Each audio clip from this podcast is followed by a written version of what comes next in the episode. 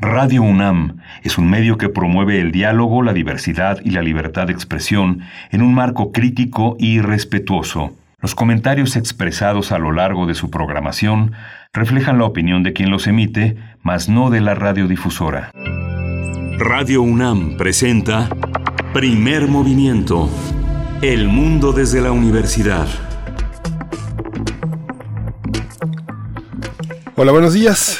Ya es miércoles 25 de noviembre y son las 7 de la mañana con 5 minutos. Eh, les damos la bienvenida, bienvenidos, bienvenidas, bienvenida a la Radio Universidad de Chihuahua, que nos enlazamos de 6 a 7 de la mañana en el horario de Ciudad Cuauhtémoc, Ciudad Juárez y la Ciudad de Chihuahua, de 7 a 8 en el horario de la Ciudad de México. Está Frida Saldívar en la cabina, en la producción ejecutiva de Primer Movimiento. Está Enrique, está, está Arturo González eh, Enrique, Arturo González, al, frente de, la, de los instrumentos que permiten navegar esta mañana a Berenice Camacho, a quien le doy los buenos días. Berenice, buenos días, ¿cómo estás?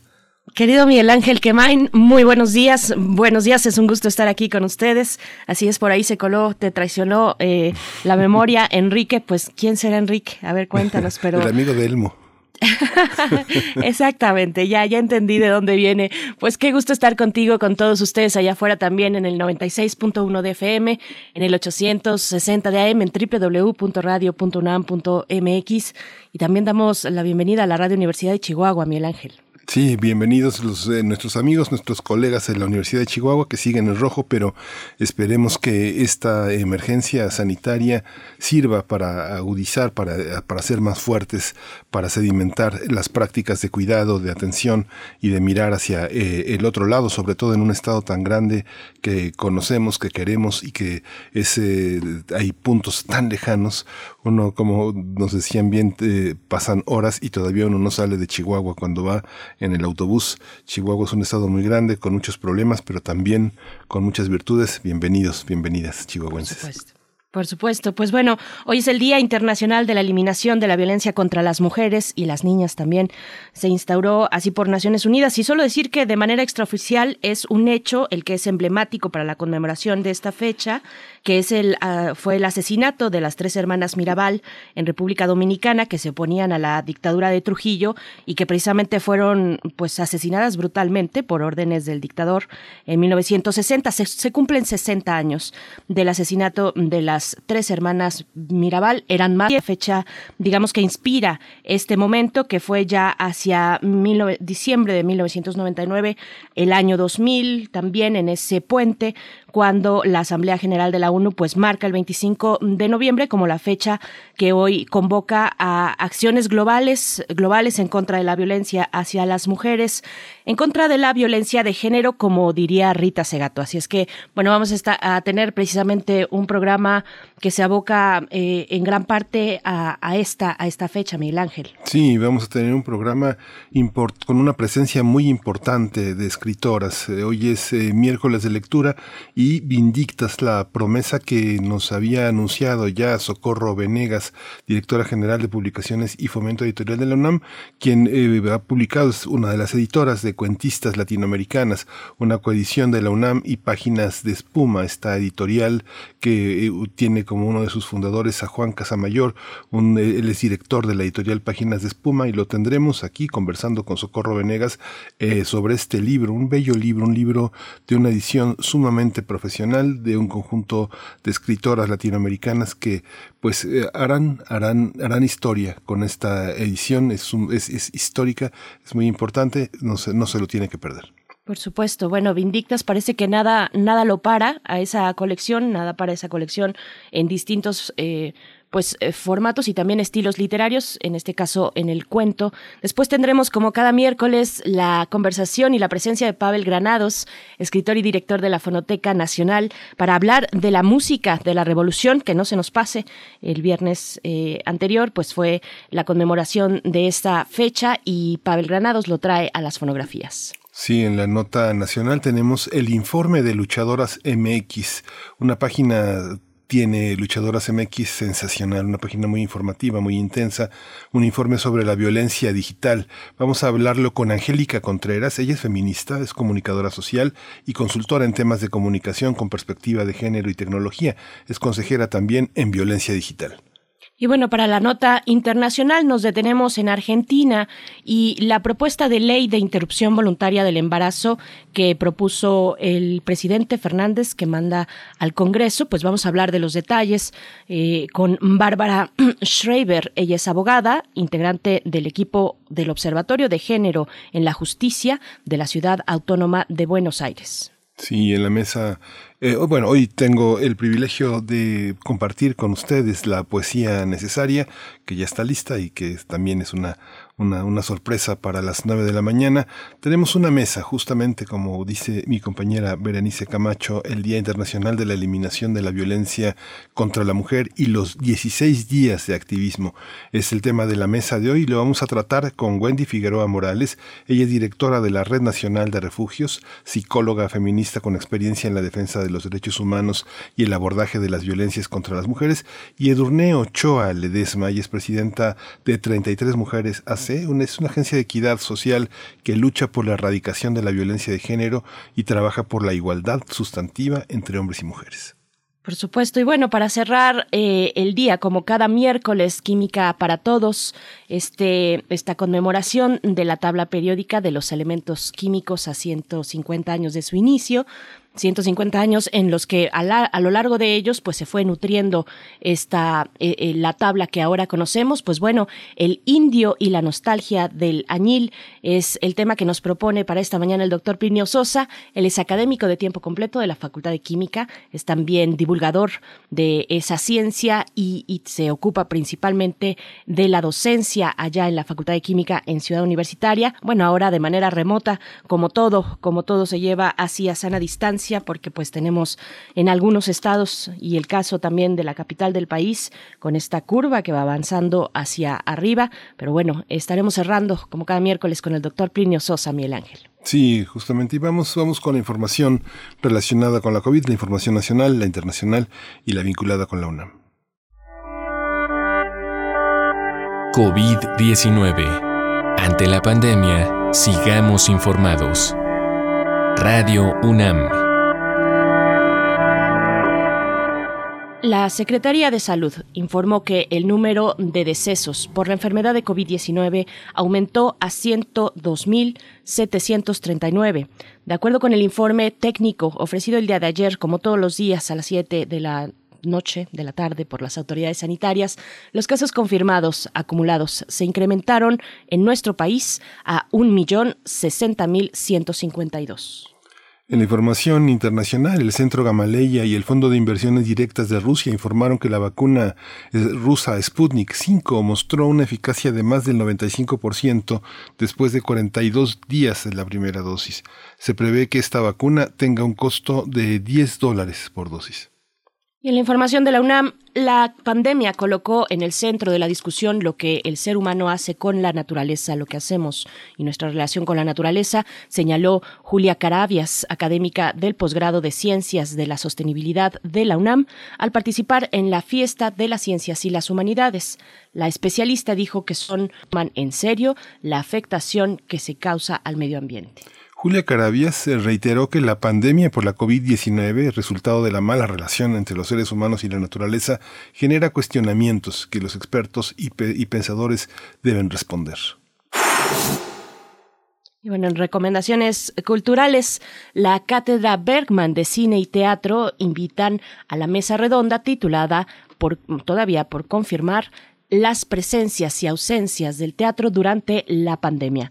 Así es el título, ¿eh? por confirmar las presencias y ausencias del teatro durante la pandemia, con la participación de Luisa Huertas, Gladiola Orozco, Paloma, Paloma Woolrich, Luis de Tavira y Abraham Oseransky. Disculpen. Modera Enrique Singer esta mesa que pueden disfrutar pues ya el día de hoy.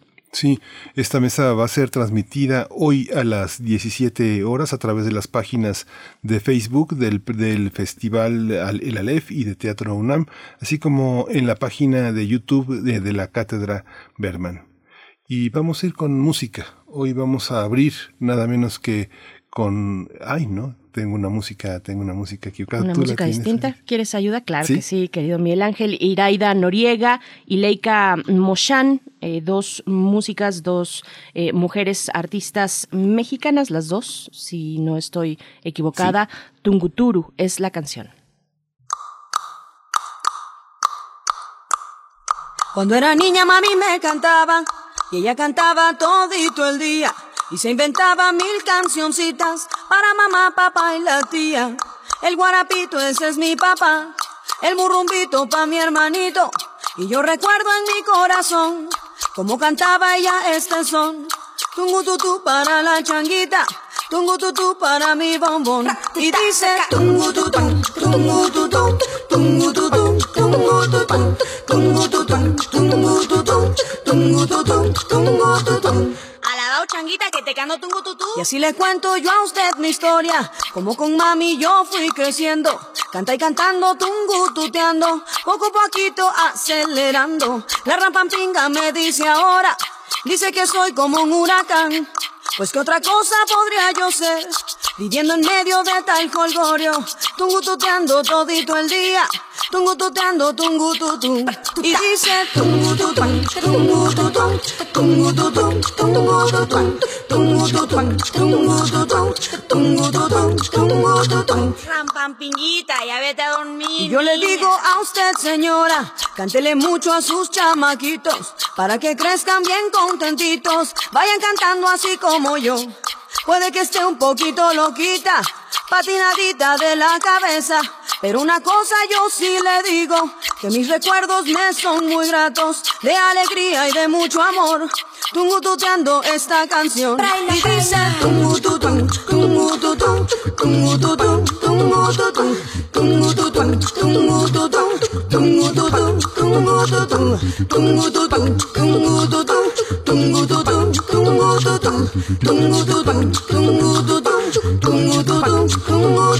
Rampampinguita, vete a dormir que lo que quiero es guarachán. Mi mamá me canta tungututu, mi mamá me canta tungututu, mi mamá me canta tungututu, mi mamá me canta tungututu, mi mamá me canta tungututu, mi mamá me canta tungututu, mi mamá me canta tungututu, mi mamá me canta tungututu, mi mamá me canta Primer movimiento. Hacemos comunidad. Miércoles de lectura. Con, motivo del Día de las Escritoras que se celebró el pasado 19 de octubre, la UNAM anunció la antología Vindictas, Cuentistas Latinoamericanas. Esta obra reúne a cuentistas hispanoamericanas que cuestionan los grandes cuentos que conocemos del siglo XX. Por tanto, la apuesta es desestabilizar nuestra historia literaria. Bien, pues se trata de una coedición de libros UNAM con la editorial española Páginas de Espuma, que recupera la obra de mujeres nacidas en las décadas de entre los 30, los 50, los 40 y también del siglo XX, algunas, un par por ahí, un poco anteriores. Sí, la edición reúne escritoras de España y América Latina, y la selección fue asesorada por una red de literatas y académicas jóvenes. Entre las participantes está la mexicana María Luisa Puga, la hondureña Mimi Díaz Lozano, así como la cubana Mirta Yáñez. También está la escritora ecuatoriana Hilda Holst, la costarricense Magda Zavala y la argentina María Luisa de Luján Campos, entre varias otras. La edición de la obra estuvo a cargo de Socorro Venegas, directora general de Publicaciones y Fomento Editorial de la UNAM, y del editor Julián Casamayor, de Páginas de Espuma. El lanzamiento simultáneo en México y España está previsto para fines del mes de noviembre. Vamos a conversar sobre esta antología que reúne a 20 autoras latinoamericanas y hoy está con nosotros Socorro Venegas. Ella es también eh, una, una cuentista indispensable en nuestro mapa literario y se desempeña como directora general de publicaciones y fomento editorial de la UNAM y es una coeditora de este libro Vindictas junto con Juan Casamayor. Le doy la bienvenida. Socorro, buenos días. Buen día, eh, ¿cómo están? Encantada de saludarlos. Además, eh, hoy eh, es 25 de noviembre, Día Internacional de la Eliminación de las Violencias contra la Mujer. Nos parece el marco perfecto para dar el banderazo de salida a este librazo y recordar cuán importante es leer escritoras, no ignorar esa otra mitad del planeta. Gracias. Gracias, Socorro Venegas. Qué gusto escucharte. Pues también presentamos esta mañana a Juan Casamayor. Él es director de la editorial Páginas de Espuma, editor del libro Vindictas, que ahora eh, hablaremos a continuación de él. Eh, Juan Casamayor, bienvenido a Primer Movimiento, a Radio UNAM. Muy buenos días. Hola, muy buenos días. Eh, la verdad es que aquí ya asomamos casi la tarde. La tarde, ¿verdad? Y, sí. y me sumo a, a la maravillosa voz de, de Socorro y de ese primer marco de salida del libro, si se anunciaba el Día de las Escritoras, mucho más importante es eh, que el libro esté ya en las librerías un día tan importante como hoy y simbólico que es 25 de noviembre. Sí, pues eh, abrimos, abrimos, el libro es un libro muy, muy, este, muy bien editado. Eh, tú representas, eh, Juan Casamayor, un esfuerzo que ya cumplió 20 años, Páginas de Espuma, que junto con Encarnación Molina apostaron al cuento que tiene una carta de naturalización en nuestra lengua, pero que ha, ha puesto un desafío en el mundo editorial que edita poco cuento. Han editado grandes libros de cuentos de grandes novelistas, que es una, una cuestión Ahora, mujeres, ¿cuál es el panorama? ¿Qué se encuentran? ¿Qué, se encuent qué, qué nos vamos a encontrar en esta, en esta gran antología de cuento latinoamericano, hispanoamericano? Bien, en, en, en primer lugar te diría que lo, lo primero que, que se puede marcar dentro de, de esta llamada, de, de, esta antología o de esta propuesta de lectura es que es eso, es una propuesta de lectura, es una puerta abierta, es un grito eh, para que empecemos a reconsiderar eh, el canon masculino perpetuado que ha impregnado a lo largo del siglo XX no solo el cuento, sino la literatura en español. A partir de ahí, eh, varios factores eh, alimentan esta, este primer grito, esta primera luz que necesita nuestra nueva lectura. Una la habéis ya apuntado que me parece fundamental, que es la comunicación intergeneracional entre escritoras más jóvenes y las escritoras que dan, eh, digamos, un respaldo y caja de resonancia al discurso actual. Y desde luego un factor indispensable es el esfuerzo que supone leer, rescatar y visibilizar a todas estas escritoras que resumen en definitiva que nos hemos perdido la mitad eh, de la creación a lo largo de décadas. Por lo tanto, no podemos construir una, un canon conclusivo, sino que está todo por hacer. Uh. Tú, Socorro, que tienes la experiencia de la escritura del cuento, uno ve en la edición muchos de los cuentos que fueron publicados en un momento en el que no fueron visibles, hoy cobran otra visibilidad, pero al interior de la misma producción literaria, muchos escritores, escritoras guardan su material durante mucho tiempo, los libros dan vueltas por muchas editoriales y a veces pasan años. ¿Cómo, cómo encontrar el punto preciso en en el, que el cuento va a encontrar nuevos lectores? ¿Cómo está esta, esta, esta propuesta de lectura, como le llama Juan, frente a lo que vivimos hoy? Pues es una pregunta muy interesante, ¿eh?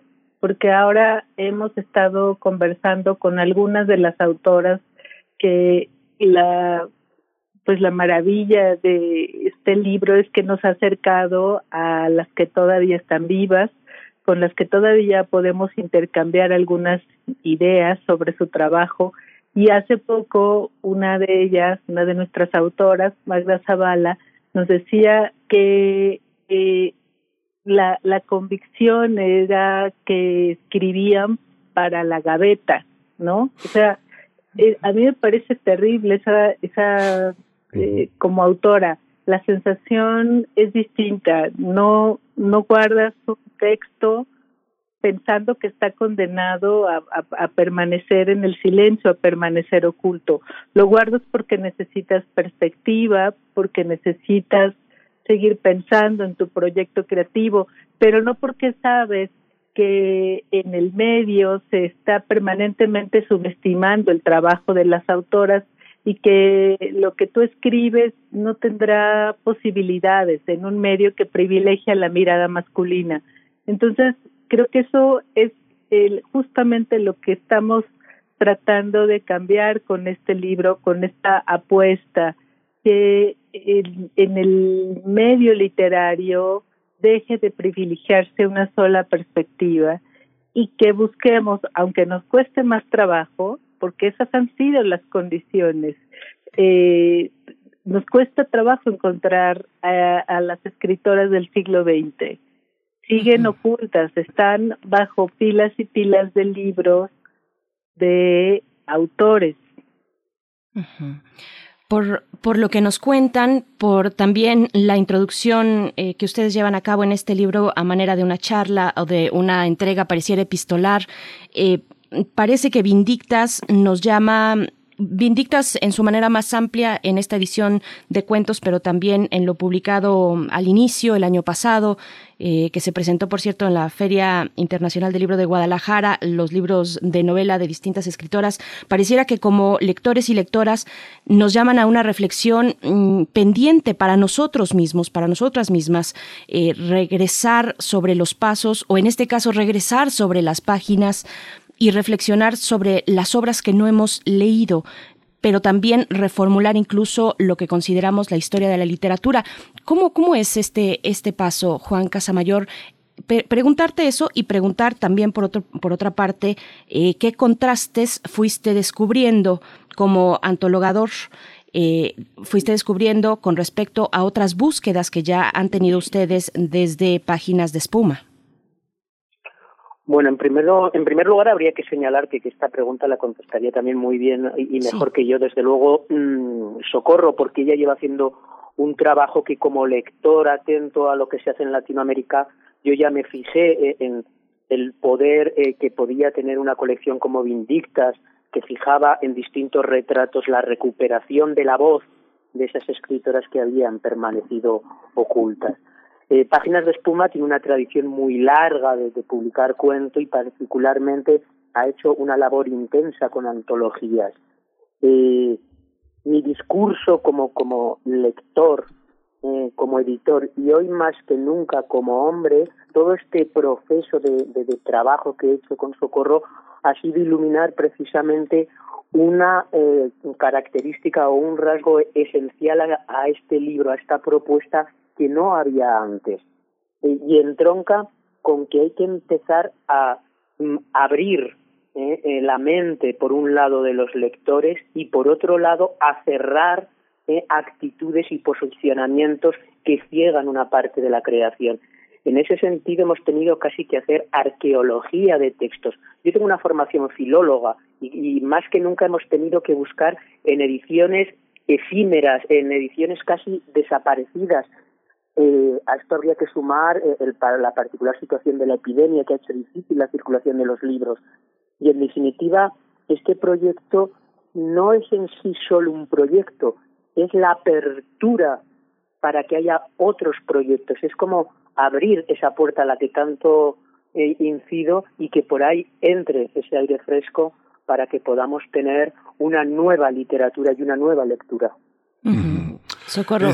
sí, socorro, perdón. Ah, sí, perdón, Sí, también para, para escucharte, en el mismo sentido, el trabajo de antologación de un libro de cuentos, pero además con esta característica particular de ser un libro que busca mujeres que están, eh, cuya obra está enterrada, está empolvada, está eh, probablemente, como lo decían ustedes, en una librería de viejo.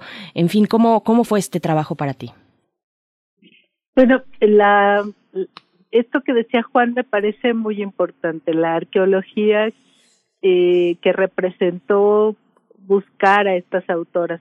Por eso decía que están enterradas bajo pilas y pilas de libros de otros y otros en masculino, por supuesto.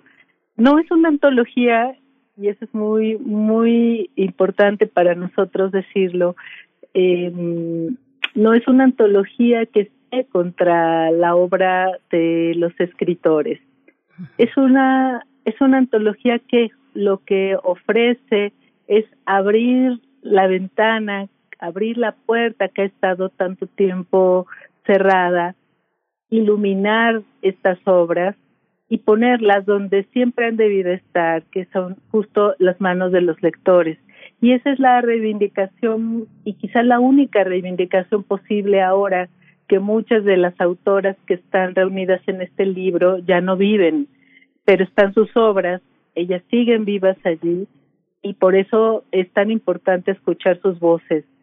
Hay una escritora ecuatoriana, María Fernanda Ampuero, eh, que también está publicada por Páginas de Espuma, una estupenda cuentista, y que cuando conoció nuestro programa, nuestro proyecto Vindictas eh, de la UNAM, decía que le, le, parecía que estábamos en una especie de cruzada de escritoras exhumando escritoras, porque es un proyecto donde siempre ha sido fundamental la mirada de otras académicas, investigadoras, escritoras que han acompañado en este trabajo de arqueología, en, esta búsqueda de las escritoras que el siglo pasado abrieron un camino para que quienes hoy estamos escribiendo eh, podamos hacerlo y podamos publicar sin eh, quizá sin todos los obstáculos, aunque no dejan de estar allí, los prejuicios y los obstáculos, pero quizá sin tantos terribles problemas como los que ellas enfrentaron. Entonces aquí hay que reconocer también la, la lucha feminista que nos ha traído hasta aquí y que hoy sigue viva, un movimiento muy vital y muy importante justo eh, en esta fecha para, para recordarnos a todos que un mundo igualitario, que un mundo equitativo no es posible si no reconocemos, si no escuchamos esas otras voces y esas otras miradas. Es muy interesante, Socorro, vuelvo contigo porque Tuve, tuve la oportunidad, tuve el privilegio de tomar el, segundo, el segundo seminario de Vindictas y particularmente la participación de Liliana Pedrosa fue muy significativa porque se hizo un recuento exhaustivo de las mujeres que cuentan, eh, hizo una breve revisión histórica por el cuento en México que está disponible en el canal de YouTube de, de, este, de la dirección eh, de, de la dirección de libros UNAM que se puede consultar y es muy importante porque, bueno, en ese seminario lo que, lo que tuvimos oportunidad de ver era que había en toda Latinoamérica una, una, eh, una retroalimentación, una posibilidad de hacer eco de todo este trabajo. Cada una de las personas que participaron son portavoces de todo esto. ¿Cómo, cómo hacer eh, dentro de esta difusión de la lectura una, una promoción? ¿Hacia dónde ir y mostrar que la brevedad de estos textos eh, tiene una expansión muy, muy importante de uno de los géneros pues fundamentales de nuestra tradición literaria latinoamericana? El cuento es un punto de partida de nuestra propia identidad. ¿Cómo entender esa parte eh, en la que has estado trabajando como editora, como promotora y como organizadora también de seminarios? ¿Cómo, cómo, cómo impactar en ese territorio? Bueno, yo creo que ha sido fundamental que Vindictas precisamente nazca en el seno de la universidad, nuestra máxima casa de estudios, porque creo que es un programa formativo. Eh, no, no solamente además se ha quedado en el territorio del editorial. El coordinador de difusión cultural, que es Jorge Volpi, decidió que Vindicta se convirtiera en un programa de toda la coordinación de difusión cultural, de todas las disciplinas artísticas, y en ese sentido se, se ha revisado y se ha revalorado y se ha reivindicado la obra de científicas, de bailarinas, de artistas visuales.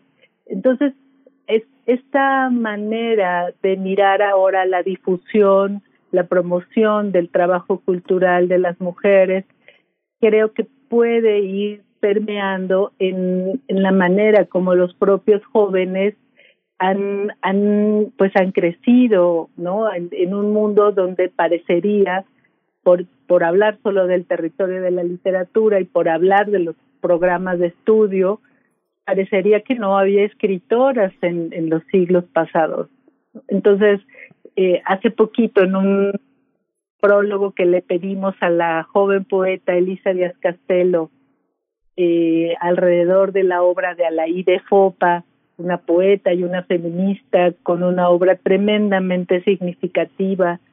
Eh, y en ese prólogo nos decía Elisa que cuando ella estudió letras pasaron muy deprisa por la obra de un par de autoras y, y, y, que, y cómo le hubiera gustado que, que sus planes de estudio y sus profesores se detuvieran más en, en más autoras y en la obra de muchas.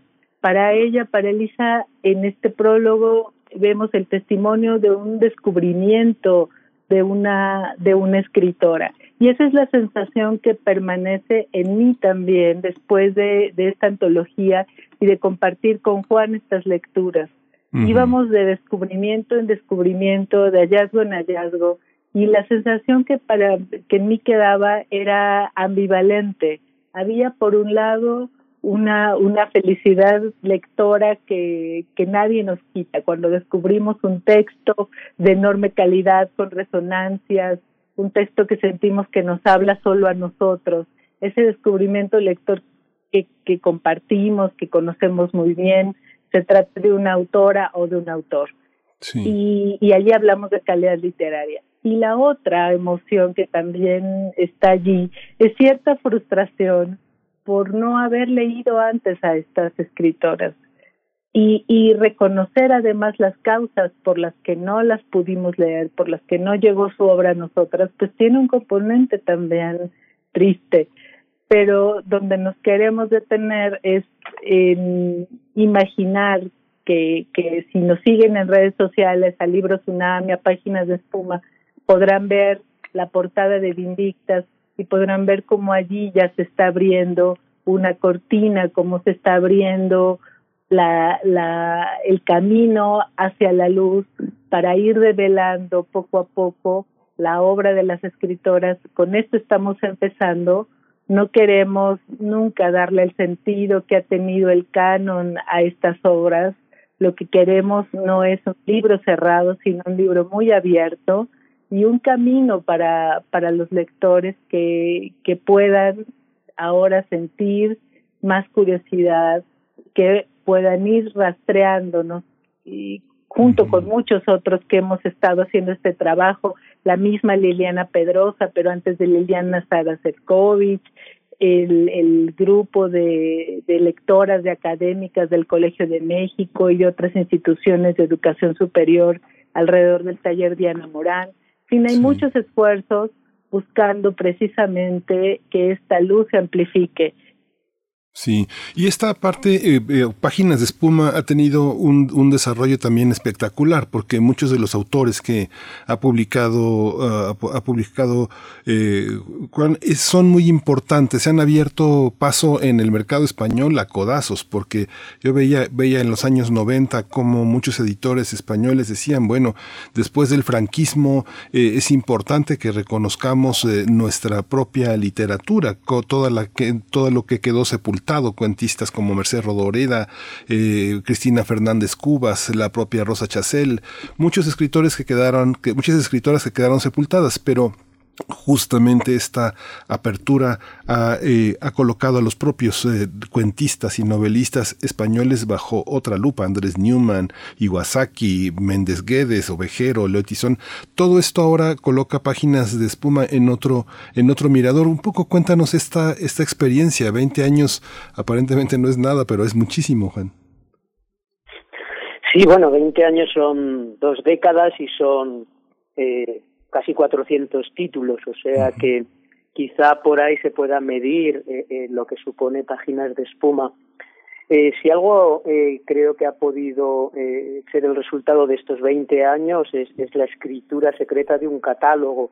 Es la única escritura que, que Juan Casamayor se va a permitir. A él no le gusta escribir, le gusta leer, le gusta leer a los que escriben y por lo tanto su única escritura es el, el catálogo. Has dicho unos cuantos autores eh, eh, que, que, han ido sumando, pero reflexionaría en torno también a, a, todas las escritoras latinoamericanas desde el cono sur a México en un eje transversal. Eh, que ha ido también publicando no solo páginas de espuma, sino innumerables sellos latinoamericanos y algunos de España. Hago referencia a esta última cartografía de escritoras latinoamericanas porque el espacio de Vindictas es otro espacio de entendimiento ¿eh? entre la escritura actual y quizá más visible ¿eh? y engarza perfectamente con estas madres y estas abuelas literarias que han creado a lo largo del siglo XX. Las escritoras actuales no surgen de la nada.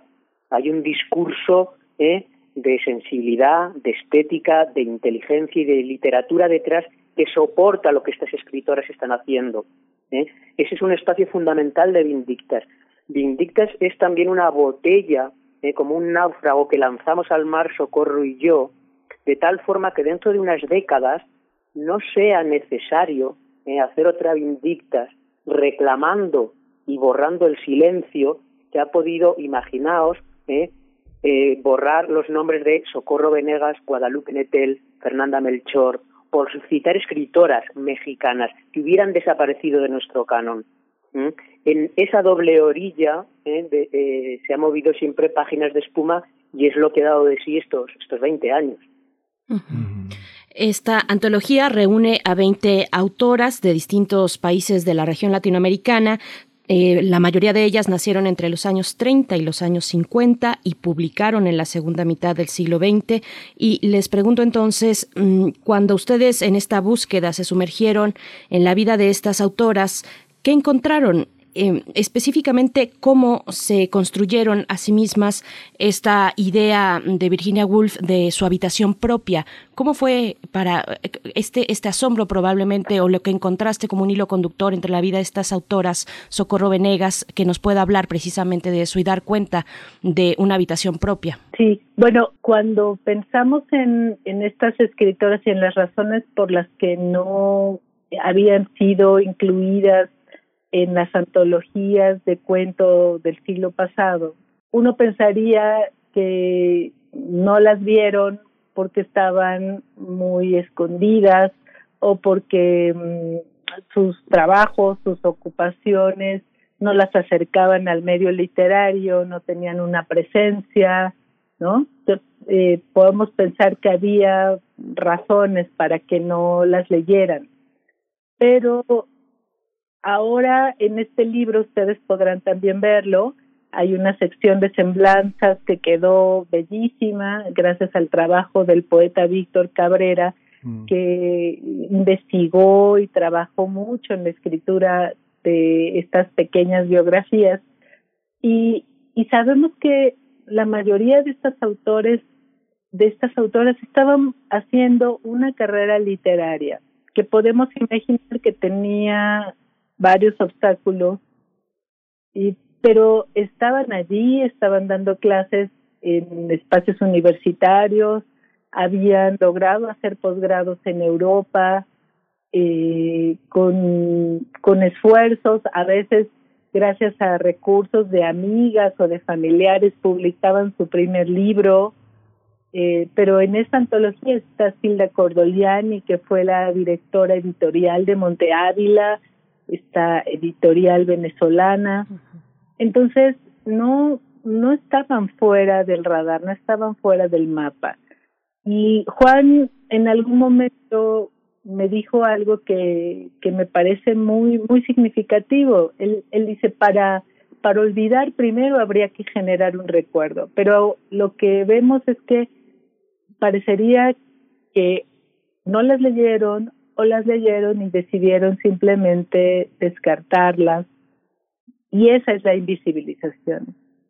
Ese, ese es el, así es como, como ha funcionado este silenciamiento y por eso era fundamental como escritoras y ese es el proyecto de novela y memoria vindictas y ese es el espíritu de esta antología, ir tras nuestro linaje literario, tras estas madres literarias de las que hablaba Juan, que es algo que hemos ahora hablado mucho y es y es una conversación permanente, una conversación abierta con, con las escritoras que nos iluminan el camino para, para ir encontrando estas novelas, como fue con estos cuentos, eh, ir leyendo a eh, autoras que no teníamos en el radar y que ahora sabemos por qué fue así, pero también porque debido a la calidad de su trabajo es fundamental ponerlas justamente en ese radar de lectores,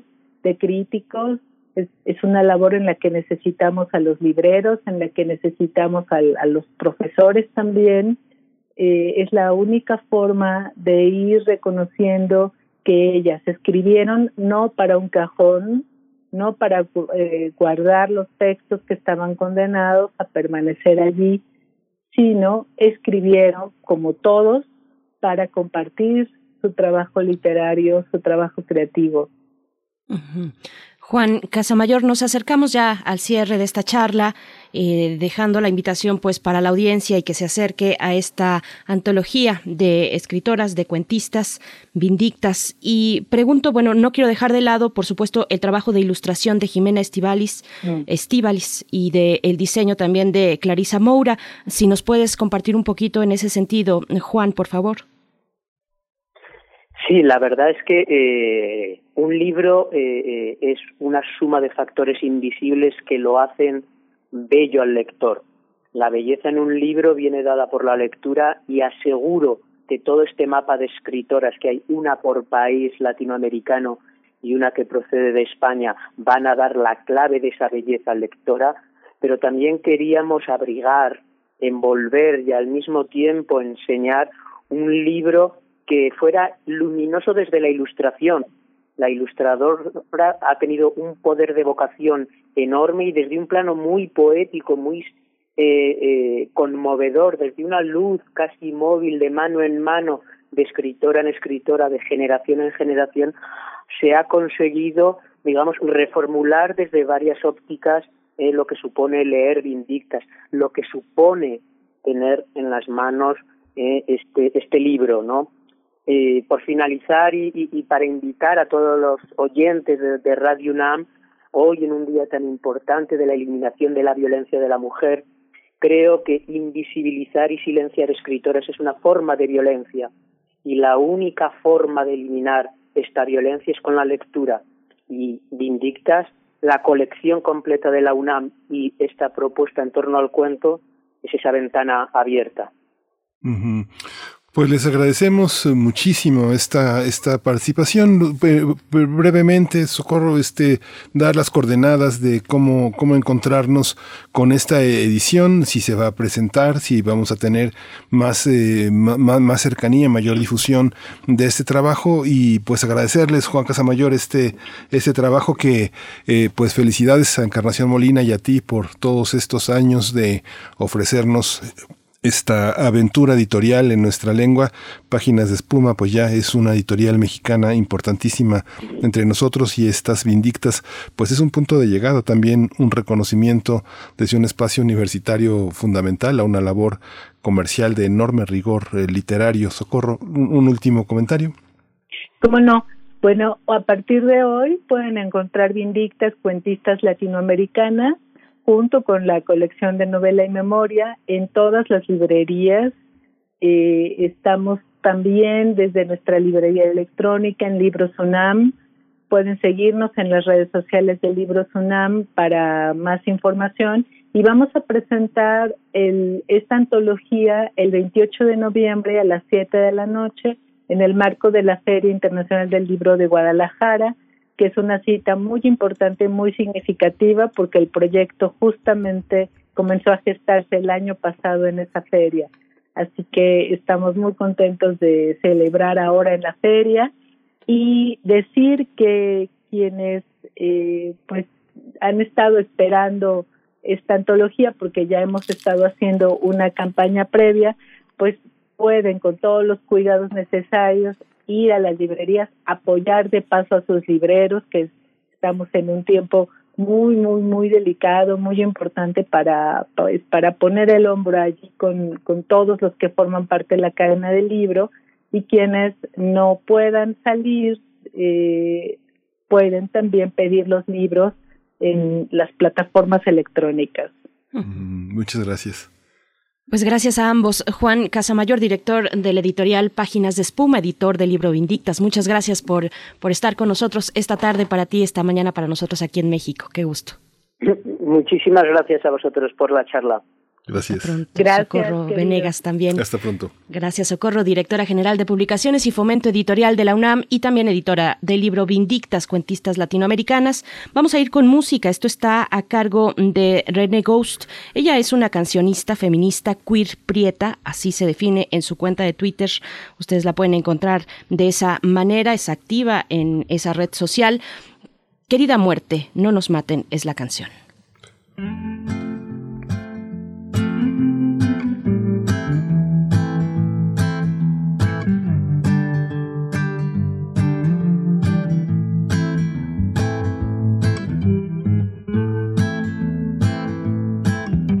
Si observas desde afuera no lo notas, pero una duda crece en mi cabeza. ¿Será que lo mejor es ir a prisa mientras doy vuelta en la esquina de los ojos que me acechan? ¿Será que les aguanto la mirada o será mejor andar y dar la vuelta en otra cuadra? La otra cuadra es un poco lo mismo ciudad exponencialmente pesada. ¿Será que solo soy placer gratuito, un anaquel abastecido? Mire a ver si algo le agrada. ¿Será que en esta curva de cadera mi vida corre peligro más que en la de carretera?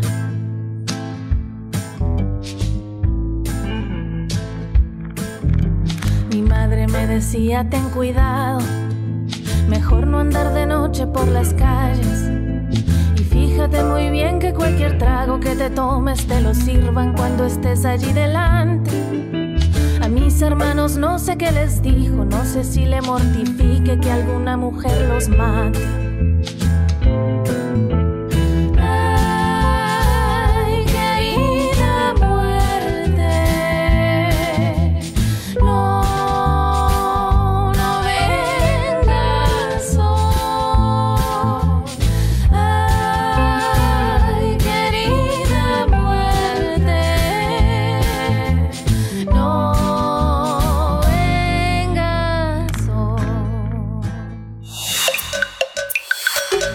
Primer movimiento.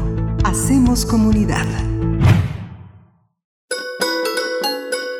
Fonografías de bolsillo.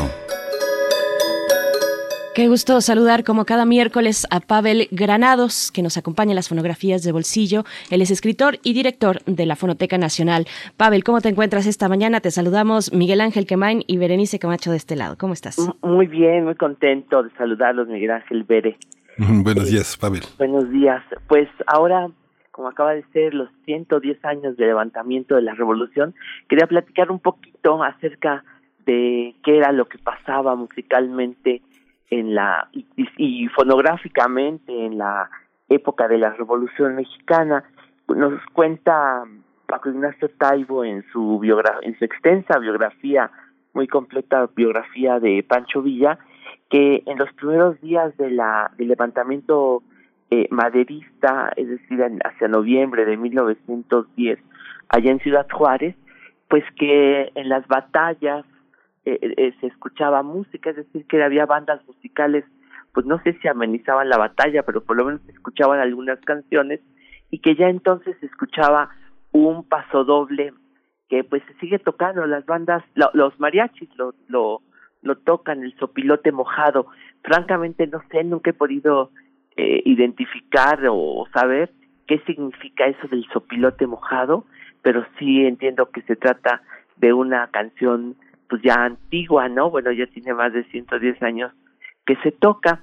La Ciudad de México estaba llena, ya se tocaban pues eh, sí los eh, la música norteamericana, música irlandesa, incluso eh, escuchamos en algunos discos referencias a las jigs eh, irlandesas y sobre todo, bueno, chotices, música española se tocaba aquí en la Ciudad de México, mientras que en los destacamentos militares pues se escuchaban ya canciones mexicanas, eh, perdón, ya canciones con tema revolucionario. Una cosa que sí hay que decir es que precisamente la revolución maderista, el levantamiento de Madero coincidió con el miedo que tuvieron las empresas de discos, por lo cual apenas llegó al poder Madero, apenas se fue don Porfirio Díaz, las compañías disqueras se fueron también de México. Eso quiere decir que las canciones de la Revolución Mexicana no se grabaron en nuestro país porque pues efectivamente ya no había eh, compañías disqueras, así que se fueron de, de México. Lo que pasó es que entonces todo ese repertorio de, pues, de todo que se dio en todo el país, pues se tuvo que grabar en los Estados Unidos, pues poco a poco yo creo que más o menos eh, los discos de con música de la Revolución Mexicana se grabaron, por ejemplo, pues yo creo que en Nueva York hacia 1918 y quizá algunas canciones se fueron grabando en Cuba hacia 1917. Bueno, yo creo que hay una canción que es la canción, eh, pues, ¿qué será? La canción más eh, conocida de la Revolución Mexicana, el, la canción más emblemática de la gesta revolucionaria, que yo creo que es la delita. La delita, pues, ha tenido, pues, eh, muchas leyendas, muchas mujeres han eh, llamado la delita o se ha tratado de descubrir quién fue la delita.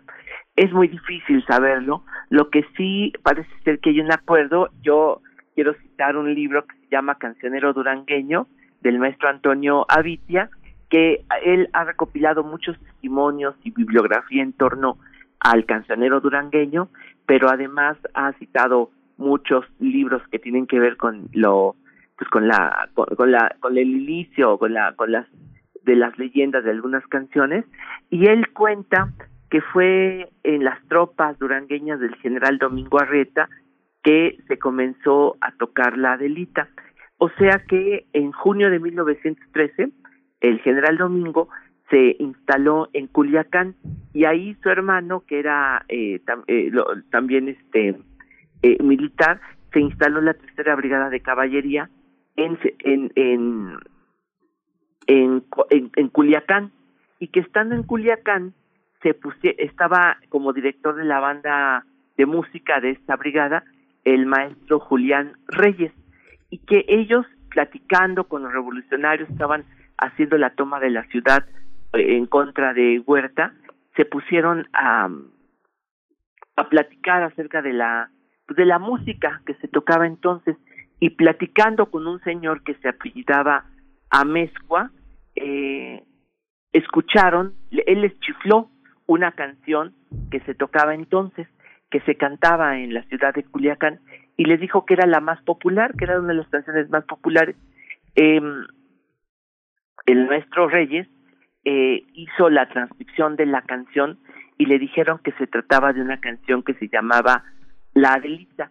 Él hizo el arreglo para la para orquesta, para banda militar de esta canción. Le dijeron, por lo que él pudo averiguar, que la canción de la Delita tenía ya un par de años que se tocaba, que se cantaba popularmente en la ciudad, quiere decir que era de los primeros días del levantamiento maderista que ya se tocaba la Delita. Bueno, pues esa canción fue traída poco a poco a la Ciudad de México. Bueno, fue tan popular que los hermanos Arreta fueron conocidos como los Adelitos, eran los a esta a este destacamento, ¿no? Eh, porque se tocaba mucho en este destacamento la canción de la Adelita. Eh, ya para 1916 en la Ciudad de México se publicó la primera versión para piano de la Adelita que hizo un señor español que se llamaba Felipe Alonso que trabajaba haciendo transcripciones para las eh, compañías eh, de, de partituras para piano aquí en la Ciudad de México. Pues 1916 es una desde 1900 se tocaba, pues quiere decir que era una canción que se tocó a lo largo de toda la revolución. ¿Cuándo se grabó por primera vez la Adelita? Pues yo creo que es esta grabación que vamos a escuchar ahorita que se hizo en Estados Unidos en 1918 por el trío González. El trío González pues fue un trío de cancioneros que allá en los Estados Unidos se dedicó a grabar puras canciones mexicanas que se empezaron a cantar entre 1911 y 1916-17. Así que este trío se dedicó a, grabar y grabar canciones como la Delita, la Cucaracha, la canción Mixteca, los corridos, toda a Zapata, todavía en, vida de Villa grabaron varias eh, canciones villistas. Así que este trío González, que había un señor Díaz del Moral, un señor Lara y Aguirre, que yo no sé si sea tío de Agustín Lara, eran miembros de este trío que grabaron con sus guitarras allá en 1918. Pues son más o menos un misterio quiénes fueron estos protagonistas de la música mexicana de entonces. Y es lo que vamos a escuchar, Pavel, nos vamos a quedar con... con ¿Qué es lo que vamos a escuchar? ¿Qué es lo que vamos a escuchar? La eh, primera grabación de La Delita de 1918 con el trío González, grabado en Estados Unidos. Muchas gracias, Pavel. Nos quedamos con la, con, con la delita y despedimos eh, a la Radio Universidad de Chihuahua. Nos escuchamos mañana de 7 a 8 en el horario de la Ciudad de México, de 6 a 7 en el horario de Chihuahua. Pavel, gracias. Nos vemos el miércoles. Nos escuchamos. Saludos. La delita. Vamos, vámonos a la siguiente hora de primer movimiento.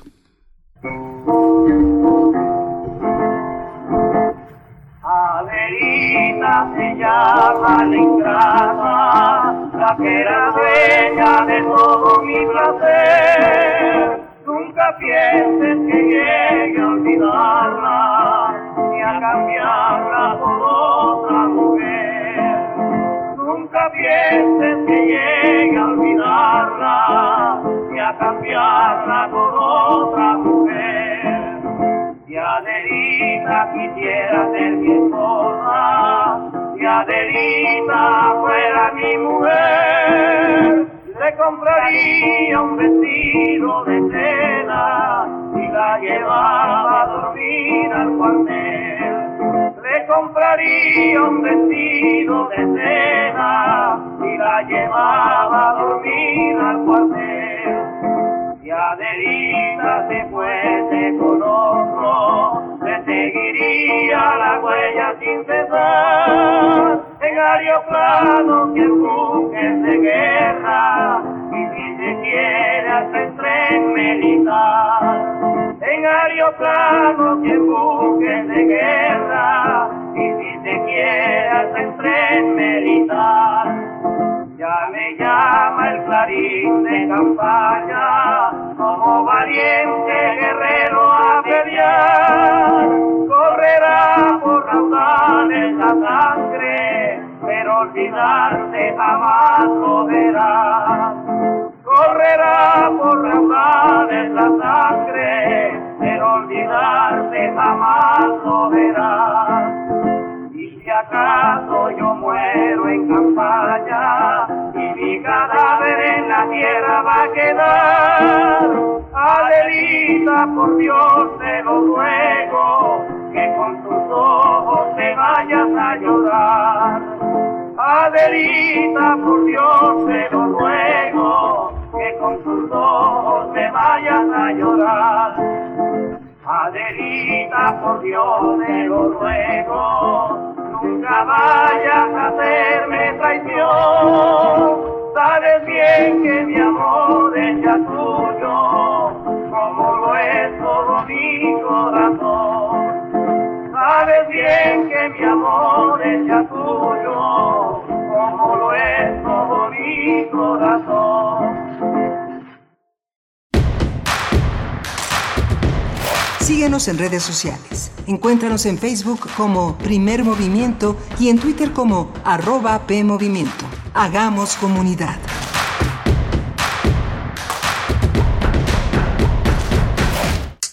Hola, ¿qué tal? Hola, hola, hola, hola, hola, ¿qué tal?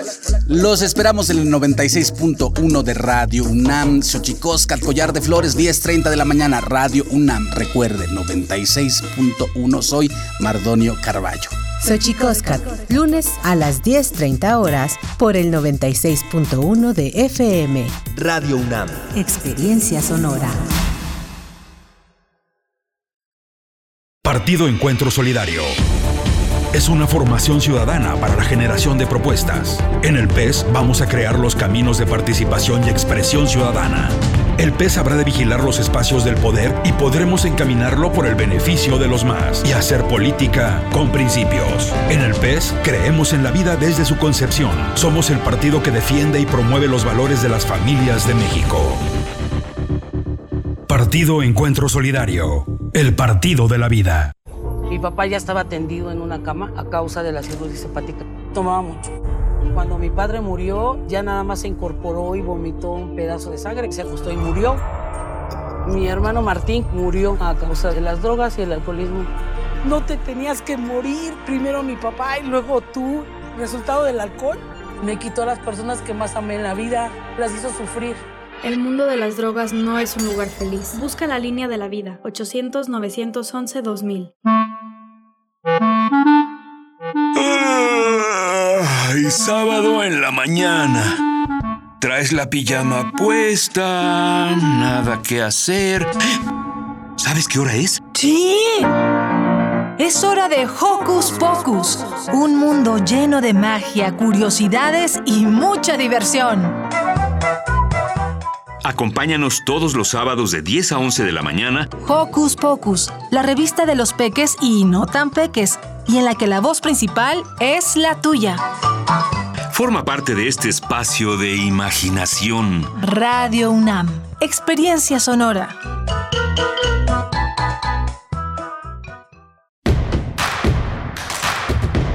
Queremos escucharte. Llámanos al 55 36 43 39 y al 55 36 89 89. Primer movimiento. Hacemos comunidad. Muy buenos días, estamos ya de vuelta en primer movimiento en Radio UNAM. Bienvenidos, bienvenidas en este miércoles, miércoles 25 de noviembre de 2020, son las 8.5 minutos de la mañana. Les saludamos a ustedes y nos escuchan a través del 96.1 de la frecuencia modulada o en el 860 de AM también o en www.radio.unam.mx. Es un gusto poder acompañarles desde donde sea que nos estén escuchando. Eh, todo el equipo de primer movimiento, pues en esta jornada cotidiana, ya todos en sus puestos, Frida Saldívar en la producción ejecutiva, Socorro Montes en los controles técnicos esta mañana y mi compañero Miguel Ángel Quemain del otro lado del micrófono. ¿Cómo estás, Miguel Ángel? Hola, Berenice Camacho, buenos días. Buenos días a todos nuestros radioescuchas. Hoy tenemos una segunda hora muy, muy interesante. Vamos a tener el informe de Luchadoras MX sobre violencia digital. Vamos a estar hablando con Angélica Contreras, que es feminista y comunicadora social, consejera, consultora en temas de comunicación con perspectiva de género, y vamos a tener también la ley de interrupción voluntaria del embarazo en Argentina. Lo vamos a tratar con Bárbara Schreiber. Así es, Bárbara Schreiber, abogada, integrante del equipo del Observatorio de Género de la Justicia de la Ciudad Autónoma de Buenos Aires, para nuestra hora, la hora que ya empieza. Y bueno, corrijo nada más, no está Socorro González esta mañana en los controles, sino Arturo González. Ah, sí. Eh, un abrazo para ti, Arturo, discúlpame.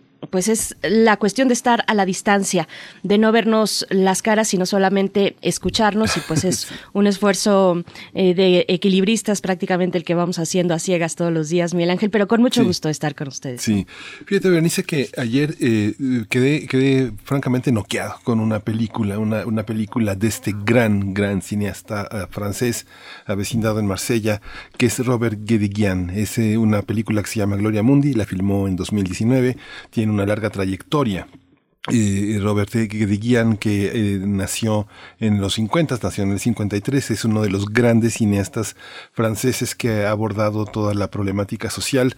Todo el tiempo nosotros hablamos de resiliencia, pero la película es verdaderamente un, golpe al estómago. Gloria Mundi es el retrato de la vida social en Marsella, que es una parte de la vida social en Francia que es eh, compleja, eh, madres que están arrepentidas de haber dado a luz a un hijo, hermanas rivales, eh, personas muy buenas, muy sacrificadas, muy solidarias, muy empáticas, eh, la, la dificultad de reinsertarse en la vida social después de estar largamente en la cárcel por este por accidentes de crímenes que se cometieron, pero de una manera que se indagó poco para hacer justicia un documento verdaderamente extraordinario y está hoy como parte de la muestra internacional de cine en la Cineteca.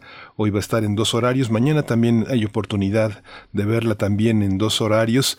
No se la pueden perder. Que tiene una larga, larga trayectoria. Él ha trabajado él ha trabajado con, eh, con, su pareja, es una actriz, eh, ella es una actriz eh, muy importante que ha hecho prácticamente gran parte de las eh, películas eh, que, que tiene eh, Guédiguian. y, bueno, este, este escritor, guionista, ella es, bueno, ella es Ariane Ascaridi, es una contemporánea de él y es la gran actriz de sus películas. Él ha planteado desde hace pues 20 años todo el tema laboral, eh, vecinal, de migración.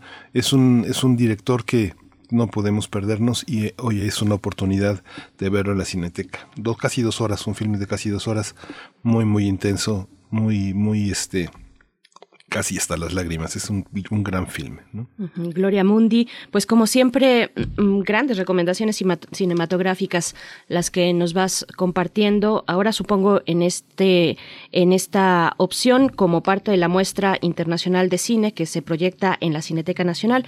Vayan, vayan con sana distancia y con, con todos los cuidados para poder disfrutar de la pantalla grande. Y pues nos vamos a ir ya en este momento con nuestra nota nacional. Primer movimiento. Hacemos comunidad. Nota nacional. En lo que va del año, la colectiva Luchadoras ha acompañado 402 casos de violencia digital, de los cuales 90% de las víctimas han sido mujeres. Esta situación refleja la gravedad del fenómeno que hasta ahora no ha contado con la suficiente atención de las autoridades.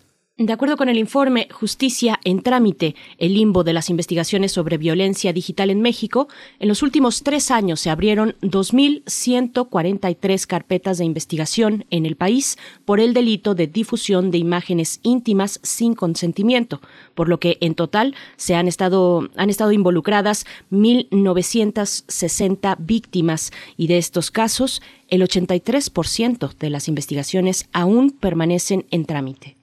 La difusión de imágenes íntimas sin consentimiento es un delito reconocido en el Código Penal de 28 estados del país a través de la ley llamada Olimpia. Este informe indagó sobre la implementación en el ámbito local de estas reformas para conocer el número de denuncias, carpetas de investigación, causas penales y sentencias en diferentes entidades del país. Pues vamos a conversar sobre la violencia digital contra las mujeres y la falta de acceso a la justicia para estos casos en México. Y en esta mañana nos acompaña a través de la línea de primer movimiento Angélica Contreras. Ella es feminista, comunicadora social y consultora en temas de comunicación con perspectiva de género y tecnología. Es consejera en mm, violencia digital. Y bueno, nos da mucho gusto conversar contigo, Angélica Contreras. Bienvenida. Gracias por estar con nosotros esta mañana. Hola, Berenice Miguel Ángel, muy buenos días y muchas gracias por la invitación. Mm, Angélica, pues empecemos por, por este mapa. ¿Cómo, cómo, ¿Cómo se comportan las autoridades eh, respectivas para implementar esta, esta, esta ley y cómo, cómo empiezan también a interactuar las víctimas de estos acosos, de estas traiciones, de estas, de estas, eh, de estas malas intenciones que las personas que fueron sus parejas, sus amigos, sus eh, parteners momentáneos, las han, las han traicionado. ¿Cómo está esta interacción? primero que nada, que me parece que es increíble y quiero pues sobre todo felicitar a las amigas de luchadoras por este informe porque nos da una claridad muy importante de la situación que se vive en cuanto al acceso a la justicia para las mujeres en materia de violencia digital.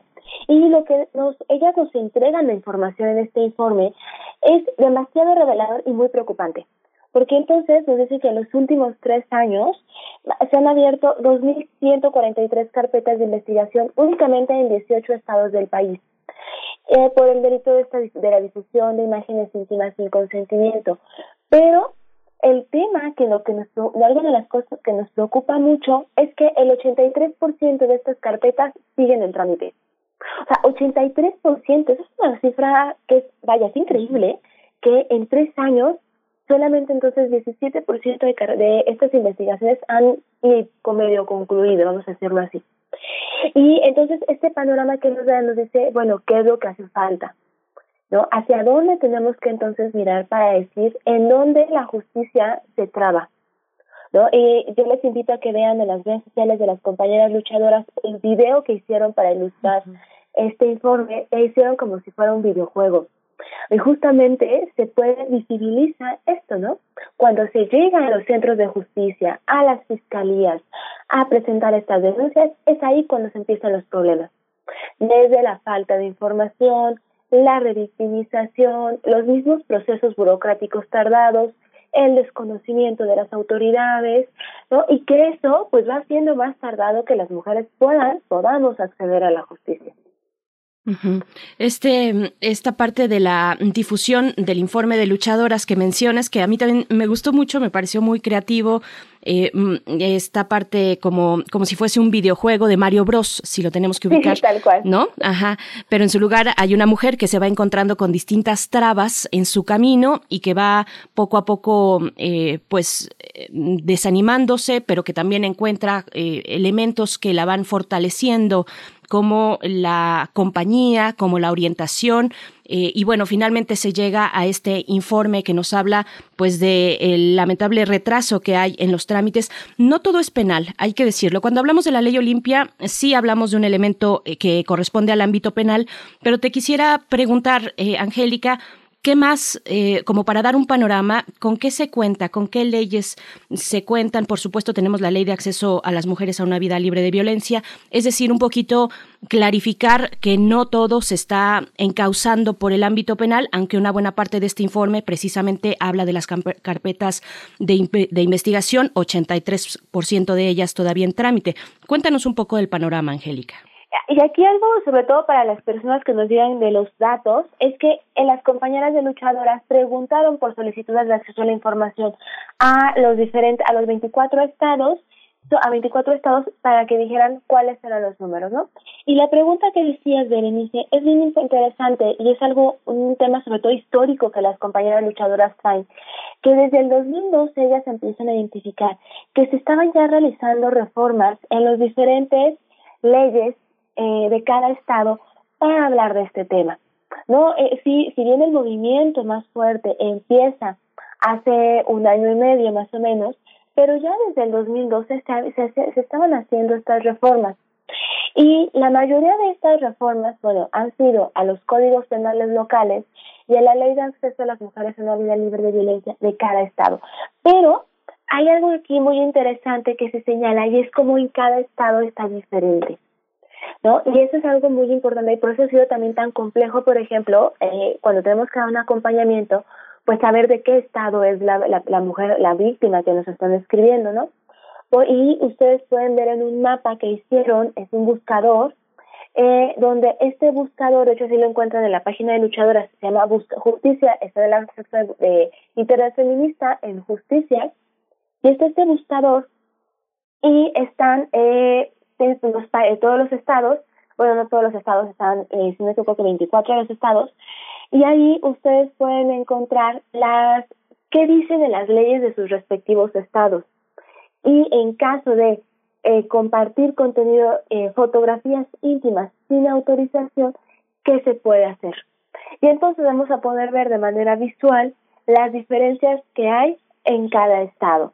¿No? Eh, cómo quedó la redacción en cada estado. Esa es una de las grandes preocupaciones, dice.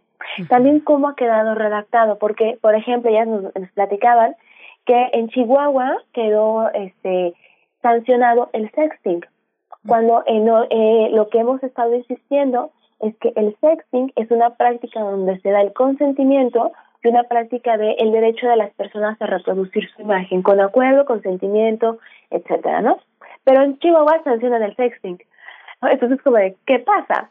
Y es algo de lo que se ve. Hay que, si bien cada estado tiene esta autonomía de decidir y de armonizar sus leyes a lo que tenemos, a lo que hay en cada estado, es importante que conceptos, sobre todo los conceptos, sean los mismos en cada lugar, porque si no, imagínate, tenemos de chile, mole y pozole, y entonces, a ver, pues, ¿qué se prohíbe? ¿No? De por sí que las, eh, depende del estado en el que vives, es el tipo de derechos que tienes.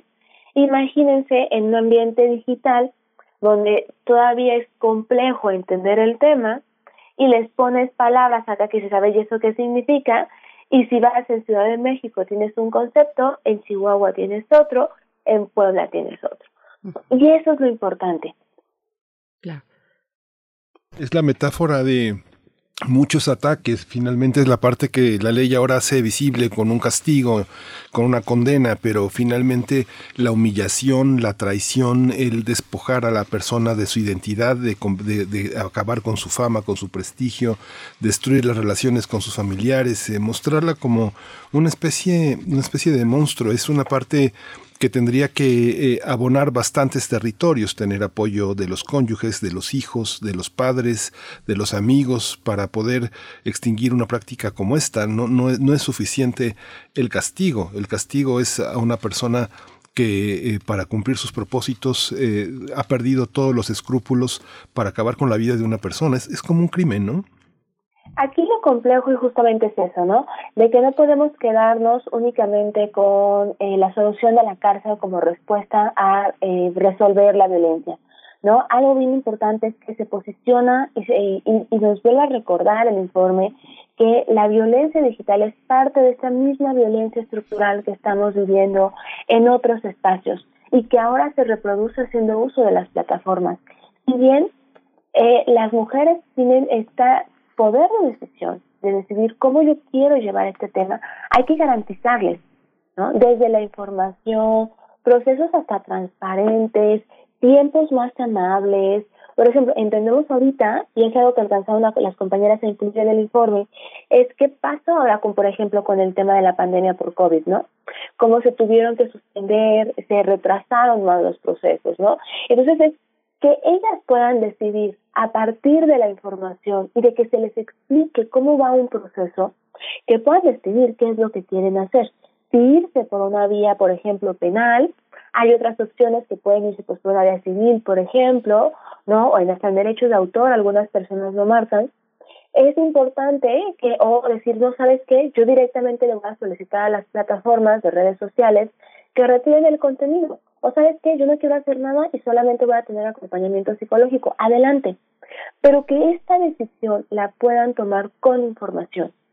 Y digo, yo me ha pasado y seguramente a todas las que están escuchando este programa que han acompañado algún tipo de violencia, sabemos el martirio que luego es acompañar, porque llegan a los centros de justicia y presentan la denuncia, que además, por ejemplo, hasta de raíz les, les toman la denuncia mal y hasta ahí se queda.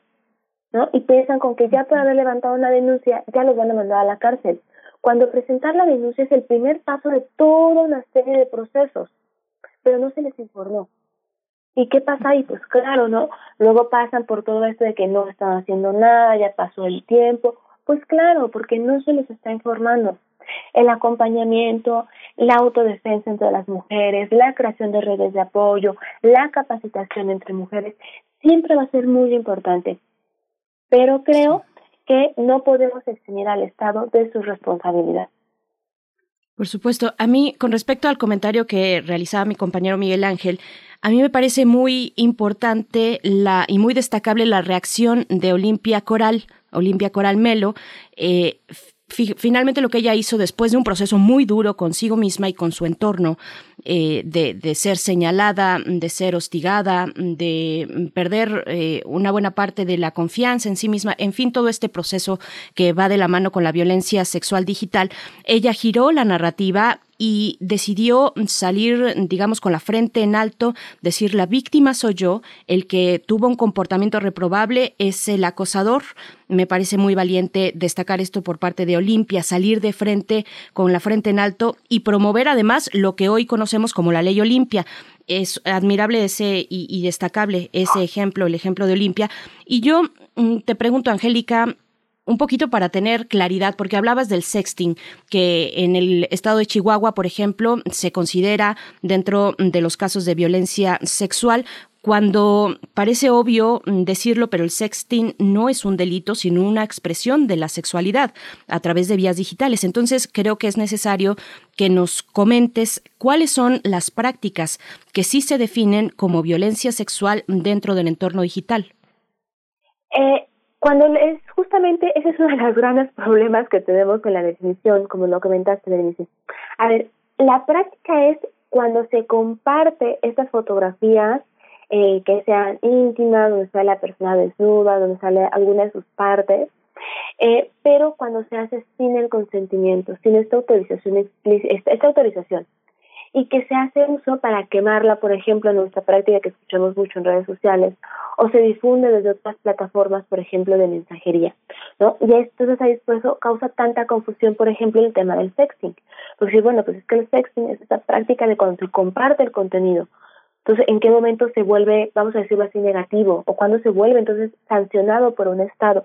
Bueno, cuando se hace un uso que perjudica a la persona que sale en esa fotografía, ¿no? Y en este caso, eh, sobre todo el trabajo que hizo Olimpia ya desde hace poquito, no hace ya varios años, es decir, bueno, que quien comparte este contenido entonces se le sancione. ¿Por qué? Pues porque entonces está perdiéndose la confianza y lo comparte con este fin de causarle algún daño, ¿no? Y ni siquiera el daño, no, ustedes lo comentaron muy bien, o sea, es el tema del prejuicio, la pérdida de la reputación, de la reputación que hay de las personas, el estigma, y eso es algo, un, tema que nos sigue, nos sigue preocupando y nos sigue moviendo tanto en el tema de la violencia digital, específicamente cuando se comparte el contenido íntimo sin autorización.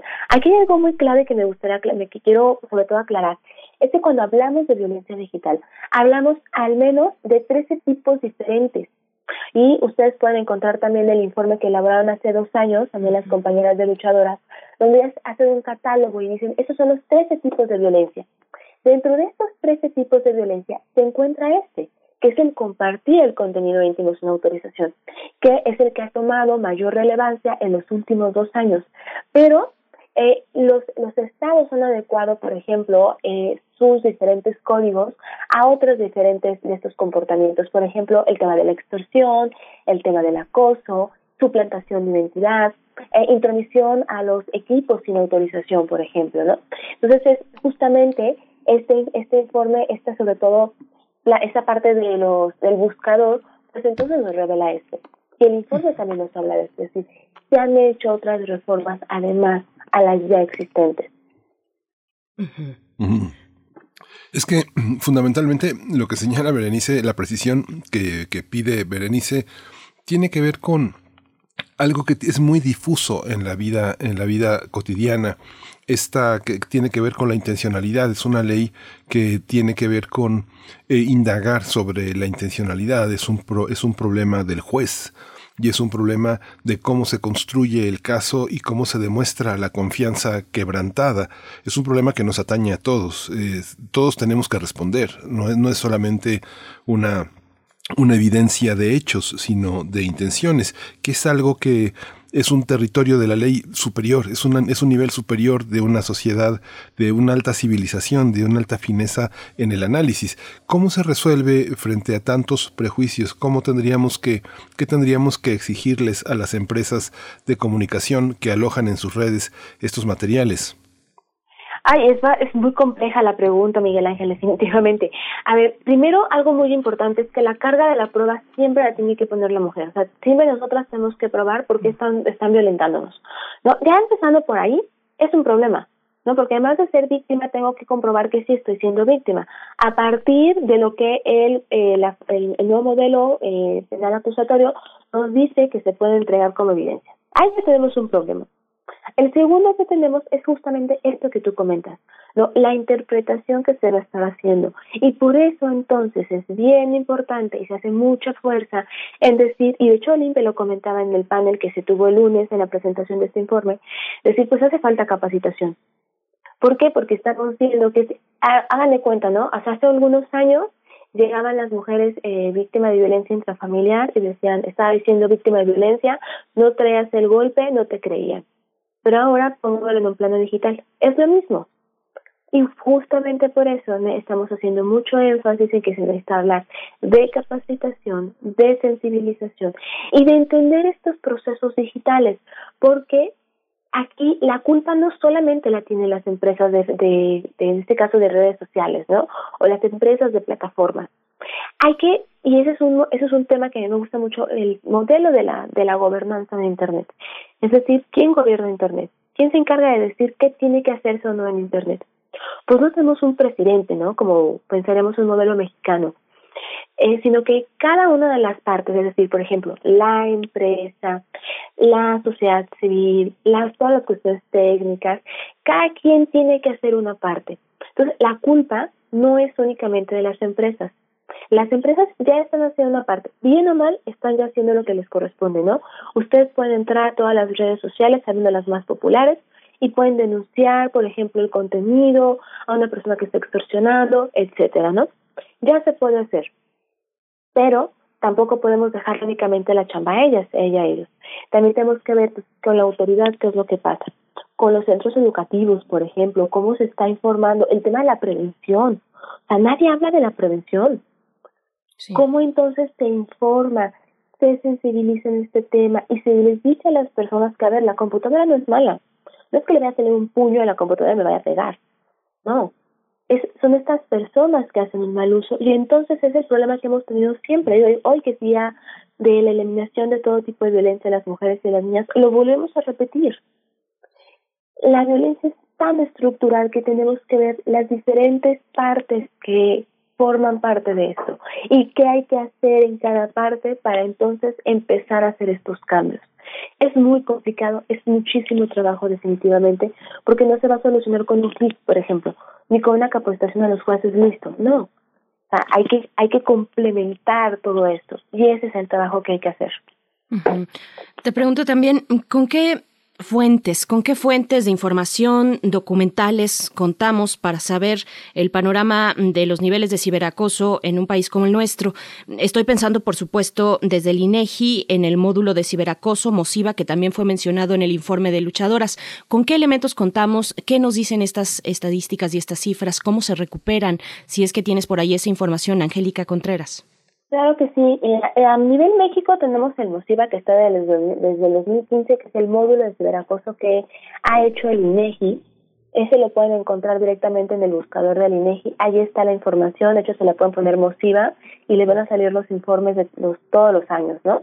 Y nos sirven como un panorama estadístico, porque pues es a nivel nacional, ¿no? Y nos da un panorama de qué es lo que sucede. Luego, por ejemplo, tenemos los tres informes que han hecho las compañeras de luchadoras. El primero sobre los 13 tipos de violencia, que es más un, eh, un estudio cualitativo. Luego hacen un estudio sobre violencia política, digital. Y finalmente este, que me parece que este además la metodología que utilizaron para recaudar la información es increíble porque utilizaron diferentes métodos. Primero, pues el hecho de tener que solicitar eh, solicitudes de transparencia a los diferentes estados para poder ver los números reales de qué es lo que estaba pasando, ¿no? Los números de que se tienen ahí. Además de poderse reunir, acompañaron a, si no me equivoco, a una mujer en Puebla que le dieron el acompañamiento que había sido víctima de violencia digital y Ah, ¿qué, otro, ¿qué otra información? Bueno, información estadística, además de esto, pues no hay más que yo no recuerdo, que yo recuerdo en este preciso momento, eh, sobre todo en esta materia, en violencia digital. Se han estado haciendo, se están elaborando este año un par de, eh, de informes, por ejemplo, yo estoy trabajando ahorita uno con adolescentes, justamente en violencia digital porque falta esa información. Ya lo comentábamos, ¿no? También hace falta profundizar en, estos, en estos tipos de información con perspectiva de género y preguntarle a otros grupos de edades, por ejemplo, qué estamos omitiendo. Nosotras, por ejemplo, trabajamos con adolescentes y justamente es a quienes les estamos preguntando, ¿no? ¿Qué pasa sobre lo con la violencia digital? ¿Cómo, cómo reaccionan? ¿Qué hacen? ¿Hacia dónde van? ¿A dónde acuden? ¿No? Y para poder saber entonces, pues, qué es lo que sucede. Claro. Muchas gracias, Angélica Contreras, por todo este, por todo este panorama. Seguiremos eh, pensando en qué consiste, tratando de entender eh, cómo, cómo, cómo poder participar y estos informes, pues es importante observarlos, tener comunicación con las redes de mujeres en los estados, eh, empujar quienes son eh, juristas, legisladores, eh, esta, esta parte que es tarea, es tarea de todos. Hay muchos activistas en el campo del derecho, de la defensoría. es, es un territorio donde todavía falta mucho por, por caminar. Gracias por esta mañana, Angélica Contreras, feminista, comunicadora social, consultora en temas de comunicación con perspectiva de género y tecnología. Eres consejera también en violencia digital. Te seguiremos con muchísimo gusto. Muchas gracias. Al contrario, muchas gracias a ustedes. Buenos días. Hasta pronto. Buenos días, Angélica. Y bueno, no dejen de consultar en el sitio de Luchadoras, precisamente, bueno, este y las anteriores ediciones de sus informes, este que tiene que ver con la violencia sexual digital, la difusión de imágenes íntimas sin consentimiento es una de las formas de violencia de género digital más comunes en el país. Es un acto de objetualización sexual a través de las tecnologías que atenta contra la vida íntima, la sexualidad y la privacidad de las mujeres. Es lo que la manera en la que inicia este informe, la violencia sexual digital de luchadoras. Nos vamos a ir con música, sí, nos vamos a ir con algo de Rebeca Lane. Rebeca Lane estuvo hace un año en las instalaciones de Radio UNAM, estuvo con nosotras, estuvimos conversando con ella y precisamente eh, lo que vamos a escuchar está a cargo de esta artista eh, guatemalteca. Este cuerpo es mío, lo que escucharemos ya, esto con el apoyo de la Asociación de Mujeres por la Dignidad y la Vida, las Dignas de El Salvador. Vamos a escuchar a Rebeca Lane.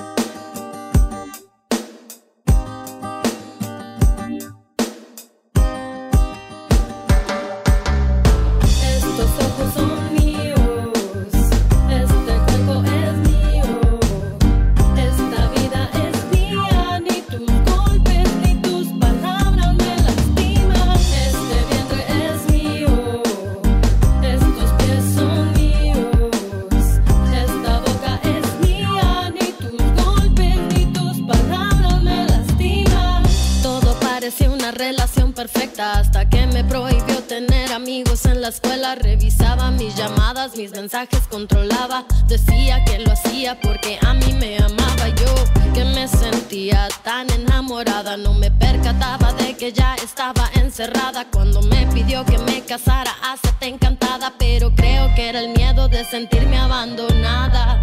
Poco a poco me fui acostumbrando, los golpes eran tanto, los insultos a diario. Llegué a pensar que todo esto era culpa mía. Si yo fuera perfecta, esto no sucedería llora sangre, mi cuerpo llora sangre. En mi propio hogar de paz no encuentro un instante. Tanto dolor, no hay cuerpo que lo aguante. Si esto es amor, ¿por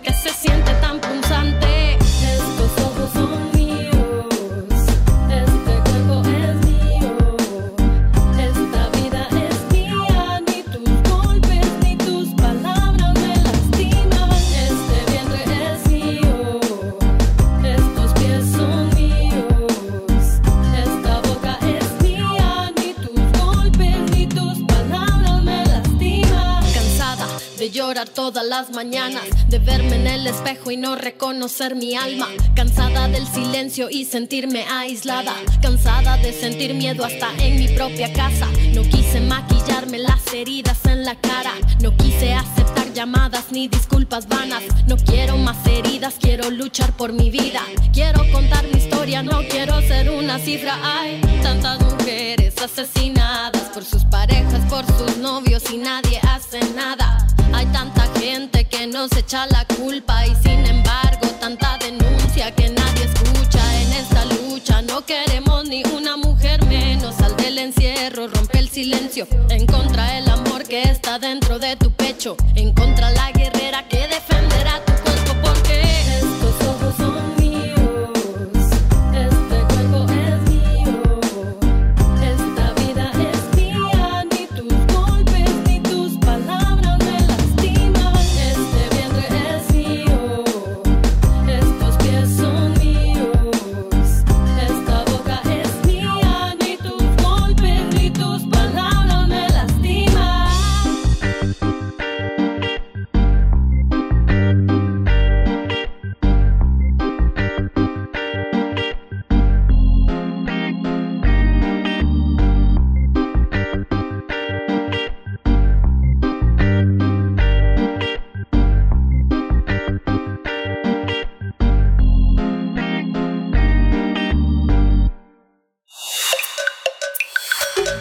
Movimiento. Hacemos comunidad. Nota Internacional. El pasado primero de marzo de 2020, el presidente argentino Alberto Fernández dijo que cumpliría su promesa de campaña y enviaría al Congreso un proyecto de ley de interrupción voluntaria del embarazo y anunció que crearía un programa para fortalecer la atención integral de la salud en la mujer durante el embarazo. Sin embargo, la pandemia de COVID-19 postergó la petición ante el Parlamento. No por ello, las mujeres han dejado de reclamar el cambio en la legislación. Finalmente, el pasado 17 de noviembre, Alberto Fernández envió el proyecto para que sea analizado y modificado por el Congreso. El Código Penal argentino de 1921, 1921 solo considera no punible el aborto en casos de violación o de riesgo para la salud o la vida de la mujer, pero mantiene la prohibición en todos los demás casos, por lo que se castiga con prisión no solo a quien aborta, sino a aquellos que llevan a cabo la práctica. Mediante redes sociales, el mandatario aseguró que la criminalización del aborto solo ha permitido que ocurran clandestinamente estos actos y lamentó que cada año se hospitalizan alrededor de 38 mil mujeres por abortos mal practicados, mientras que 3 mil murieron lamentablemente por esa causa desde 1983. Vamos a realizar un análisis de la ley enviada al Congreso por el presidente Alberto Fernández para legislar la interrupción voluntaria del embarazo. Hoy nos acompaña Bárbara Schreiber, ella es abogada integrante del equipo del Observatorio de Género en la Justicia de la Ciudad Autónoma de Buenos Aires. Bienvenida, Bárbara Schreiber, por estar con nosotros esta mañana. Gracias. Bueno, muchas gracias. Buenos días. Gracias por, por amarme y por interesarse en los derechos de las mujeres en, Argentina. Em, Gracias, Bárbara. Al contrario, bienvenida. Pues te, te, pregunto, eh, permíteme hacerte esta pregunta inicial sobre lo que significa esta promesa cumplida y de qué manera cumplida por parte del presidente Alberto Fernández, eh, qué significa este, esta acción de enviar esta propuesta al Congreso, qué significa para la lucha que han llevado las mujeres en Argentina con respecto al aborto.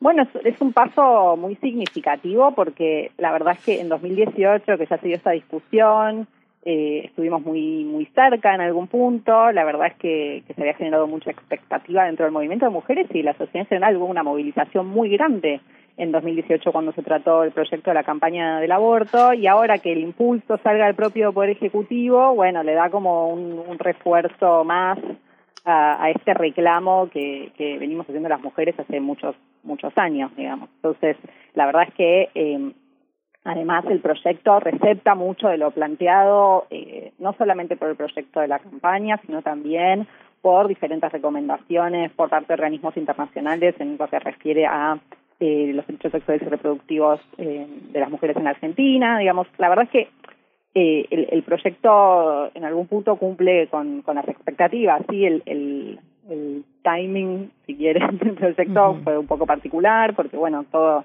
eh, la discusión se vio un poco interrumpida por la pandemia y, y ahora se plantea cuando ya terminó el año parlamentario, o sea que digamos que las posibilidades de tratamiento van a ser en, en extraordinarias. Eh, pero y, y, esto puede generar algunas tensiones, pero la verdad es que el proyecto en, en términos generales está está muy bien y, tiene el apoyo del movimiento de, mujeres obviamente no Bárbara, ¿cómo eh, una sociedad como la Argentina, mm, que es una sociedad que es eh, una sociedad muy desarrollada en términos intelectuales, la psicología, el psicoanálisis tienen un impacto fuerte en, las, en, la, en, la, en el medio de salud, la industria editorial es enorme, las traducciones es uno de los países que más teoría feminista, que más desarrollo, estudios de mujeres tiene, las universidades desde Mendoza hasta Buenos Aires, eh, muchas tesis sobre este tema. ¿Por qué ese rezago? ¿Qué es lo que hay en la sociedad argentina que no acepta desde 1921 esta ampliación de la, de la ley, de esta consideración sobre los derechos de las mujeres que, que, van en su propia protección? Eh, es, es complicada la pregunta y difícil de responder porque, digamos, eh, obviamente hay, hay hay distintos sectores en todas las sociedades latinoamericanas. Eso me parece que es transversal a toda la región, digamos. También hay muchas resistencias eh, y también hay mucha incidencia por parte de eh, de la Iglesia Católica y de las y de algunas otras iglesias cristianas también en las en las políticas en las decisiones de política pública. O sea, yo el otro día estaba leyendo un libro que, que, que salió el mes pasado, que se llama Dicen que tuvo un bebé, en el que se cuentan una serie de historias sobre mujeres eh, condenadas y, privadas de la libertad eh, por distintos eventos obstétricos, ¿no? Desde, desde abortos hasta abortos espontáneos o partos sobre los que no tenían noticia, etcétera. Y, y lo que veía, además de las condenas y, y de, lo, de lo terrible que me parece la criminalización de estos casos, es que las sentencias, lejos de tener fundamentaciones jurídicas, están llenas de fundamentaciones morales. Entonces ahí uno ve también eh, cómo desde el Poder Judicial, eh, o sea, también se toman decisiones muy permeadas por, por una moral que no necesariamente es la que corresponde a un Estado laico y un Estado de Derecho, ¿no? Eh, entonces, digamos, es, un poco difícil explicar por qué pasa esto. De hecho, eh, ahora que mencionas el Código 1921, a mí, eh, bueno, nosotros en 2012 tuvimos un fallo que eh, delimitó un poco los alcances de ese artículo eh, del Código Penal que es de 1921, pero este, desde 1921 hasta el 2012 eh, había una interpretación que era súper restrictiva de los derechos de las mujeres de ese, artículo. Sin embargo, si leíamos las, los, los debates parlamentarios de 1921, eh, la interpretación era más más adecuada, o sea, más más parecida a la de 2012 que a la que hubo en, todo el medio, ¿no? Eso es muy llamativo. Entonces, digamos, por un lado también, eh, digamos, eh, qué sé yo, van, van sucediendo distintas cosas que, que obstaculizan obstaculizan derechos, pero no sé a qué fenómeno puntual, digamos, adjudicarlo, ¿no? Ahí como es complejo. Bárbara, el movimiento feminista en Argentina pues ha realizado al paso de los años un tejido muy fino con respecto a sus propuestas de despenalización del aborto. Eh. No han dejado cabos sueltos. Y tú dices, bueno, esta propuesta, este proyecto de ley que envía el presidente a el Congreso cumple con las expectativas. Las expectativas son muy altas. Te pregunto un poquito, entrando a detalle, ¿qué recupera este proyecto? ¿Qué se deja de lado con respecto a lo que propone ya desde hace varios años el movimiento feminista? ¿Qué nos puedes decir sobre el tejido fino y las cuestiones más específicas del proyecto? Bueno, el proyecto eh, reconoce el derecho al aborto hasta la semana 14 del proceso gestacional, inclusive. En ese sentido, eh, es parecido, es, es igual al último proyecto de la campaña. Los proyectos de la campaña fueron cambiando a lo largo del del tiempo, ¿no? Pero tomando el último proyecto de la campaña, que es el del año pasado. Entonces, eh, las cuatro semanas están es, es igual en, las, en los dos casos. Eh, el proyecto del Poder Ejecutivo establece un plazo de 10 días corridos para garantizar la práctica, mientras que el de la campaña eran cinco días, pero bueno, en definitiva, eso no es un cambio en algún punto tan sustancial. Eh, el proyecto de la campaña no regulaba la objeción de conciencia porque la daba por supuesta en función de, la, del, del, de un artículo de la Constitución Nacional y el proyecto del Poder Ejecutivo sí la regula. Esto, el tema de la objeción de conciencia fue un, tema súper álgido en el dictamen de 2018, en la media sanción que hubo en 2018. Este, de hecho, en base al proyecto de la campaña se incorporaron modificaciones y eh, se hizo mucho foco en, en, en la objeción de conciencia porque hubo también mucha presión, inclusive de centros de salud, eh, algunos de ellos centros de salud eh, católicos que eh, pretendían una objeción de conciencia institucional, digamos, de toda la institución. Eso, en algún punto, con la regulación que plantea el Poder Ejecutivo, quedaría desterrado porque está pensada únicamente desde el profesional, o sea, de manera individual, ¿no? Y solamente es el profesional de la salud que tenga la intervención directa en la práctica. No, a, no incluye al resto de eh, el personal con el que la persona tenga que eh, lidiar al, ingresar a un centro de salud y requerir eh, la práctica, ¿no? Además, se establecen como algunas limitaciones a la objeción de conciencia que tienen que ver con que eh, igual de buena fe tenés que de, derivar a la paciente a eh, otro médico que garantice la práctica, que no podés eh, obstaculizar ni generar dilaciones, digamos, todo eso está penado además eh, en función de tu objeción de conciencia, digamos. Eh, y obviamente no puede negarse eh, por objeción de conciencia la atención post-aborto, la atención cuando la vida de la mujer está en peligro, ni la información previa que requiere una persona que pide una interrupción voluntaria del embarazo. Uh -huh. eh, otra diferencia, eh, bueno, hay, hay, una similitud con la inclusión en el programa médico obligatorio de la práctica, eso es igual en, en el proyecto del Poder Ejecutivo, en el proyecto de la campaña y en, el, en, la, en la media sanción Cuba en 2018. Este, eh, el tratamiento con respecto a las personas menores de edad eh, se modificó. Eh, el, el, proyecto actual establece eh, como tres supuestos diferenciados. Para las niñas menores de 13 años requieren un acompañamiento eh, de un responsable legal o de eh, algún familiar o afín. Eh, las niñas entre las niñas y, y, personas con posibilidades de gestar, ¿no? Entre 13 y 16 años eh, se las presume capaces de tomar una decisión, eh, sin perjuicio de que si se trata de una práctica invasiva requieren de un apoyo o de un eh, acompañamiento por parte de un adulto, también en los mismos términos que las menores de 13 años y eh, las más las, las mujeres mayores de 10, las adolescentes mayores de 16 años eh, cuentan con plena capacidad para tomar este tipo de decisiones. Después, eh, los tres proyectos también hacen mucho hincapié, esto, esto me parece importante resaltarlo, porque a lo largo del proyecto del Poder Ejecutivo, en el dictamen de 2018 y en el proyecto de la campaña, se hace mucho hincapié en la educación sexual integral. En, en Argentina hay una ley de educación sexual integral que tiene más de 14 años y sin embargo solo 16 provincias de, de 24 jurisdicciones eh, la, la implementan adecuadamente. Digamos. Entonces ahí hay como una falla importante. El, el, eh, la, pre la prevención del embarazo es clave también a lo largo del proyecto porque eh, la idea es no llegar a la circunstancia de la interrupción voluntaria del embarazo, digamos. O sea, la idea es también prevenir los embarazos no deseados. El 70% de las adolescentes embarazadas en Argentina tienen embarazos no intencionales. Estamos hablando de 10 partos por hora de adolescentes. Uh -huh. Entonces, digamos, esto es un, un punto fundamental de, todos los, de todas las iniciativas, ¿no? Sí, Después hay es algunas muy... diferencias en cuanto a la regulación penal, eh, que no sé si quieren que entre en Sí. ese detalle Sí, sí, sí, por favor. particular.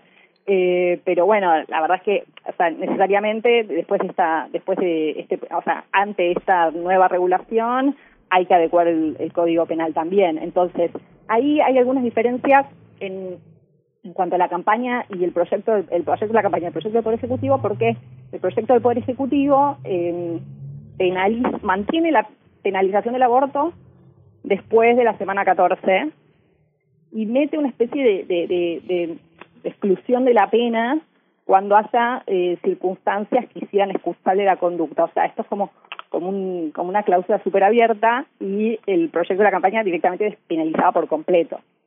Acá ahora, con el proyecto del Poder Ejecutivo, nosotros tenemos despenalizado del, hasta la semana 14 y después se mantienen las mismas causales del Código Penal vigente. O sea, sigue estando exclu excluida la violación, los casos de violación, siguen estando excluidos los riesgos para la vida y la salud, pero todos los demás casos pasados la semana 14 siguen, siguen criminalizados, ¿no?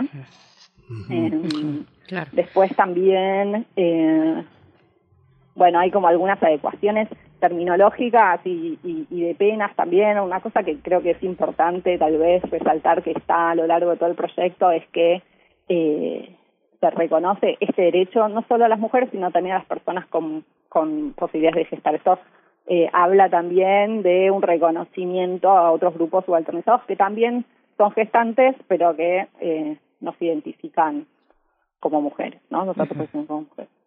Eh, y bueno, eso es básicamente como los principales aspectos y la comparación con el, con el proyecto anterior. Como ves, no, como ven, no hay muchísimas o grandísimas diferencias, tal vez en esto que te decía de la, la despenalización por completo en el caso de la campaña y eh, la penalización eh, después de la semana 14 del proyecto del Poder Ejecutivo, que en esto un poco retoma el dictamen o la media sanción de 2018, ¿no? Digamos, también es importante que si se llegó a algunos consensos en 2018, más allá del fracaso en el Senado, digamos, si se llegó a algunos consensos desde la política, está bueno que el Poder Ejecutivo los retome o no los desconozca, porque, digamos, para no reiterar eh, discusiones que, que ya pasaron, ¿no? Sí. El tema, Bárbara, el tema de la objeción de conciencia también habla en distintos eh, territorios de América Latina de una campaña permanente de grupos de derecha tratando de influir en las decisiones médicas. El sector Salud en Argentina es un sector muy politizado, muy activo. Hay muchas mujeres eh, al frente. Muchas mujeres que, que acuden a estos servicios de salud se, eh, se, quejan de la violación de sus derechos humanos por ese maltrato subrepticio, este, muy invisible, muy sutil de las propias, eh, del propio personal de enfermería, de algunos médicos que, que las criminalizan sin hacerlo de manera directa. Hay maltrato, hay uso del instrumental violento. Esta parte entre del acompañamiento entre la educación universitaria de los médicos y el trabajo institucional, ¿cómo, ¿cuál es la situación frente a una medida como esta, frente a esta, a, este, a esta necesidad de implementar cambios en la sociedad argentina? Bueno, el, el, proyecto toma nota esto que vos decís, eh, porque hace mucho hincapié bueno, como te decía, en la, en la educación sexual, pero también en la educación y la capacitación de eh, los del personal de salud en términos generales y de los docentes, ¿no? Y también hay como una serie de principios que están en el proyecto para el tratamiento de eh, eh, las pacientes que eh, requieren este tipo de prácticas, que los retoman del protocolo que está ahí de, de la interrupción legal.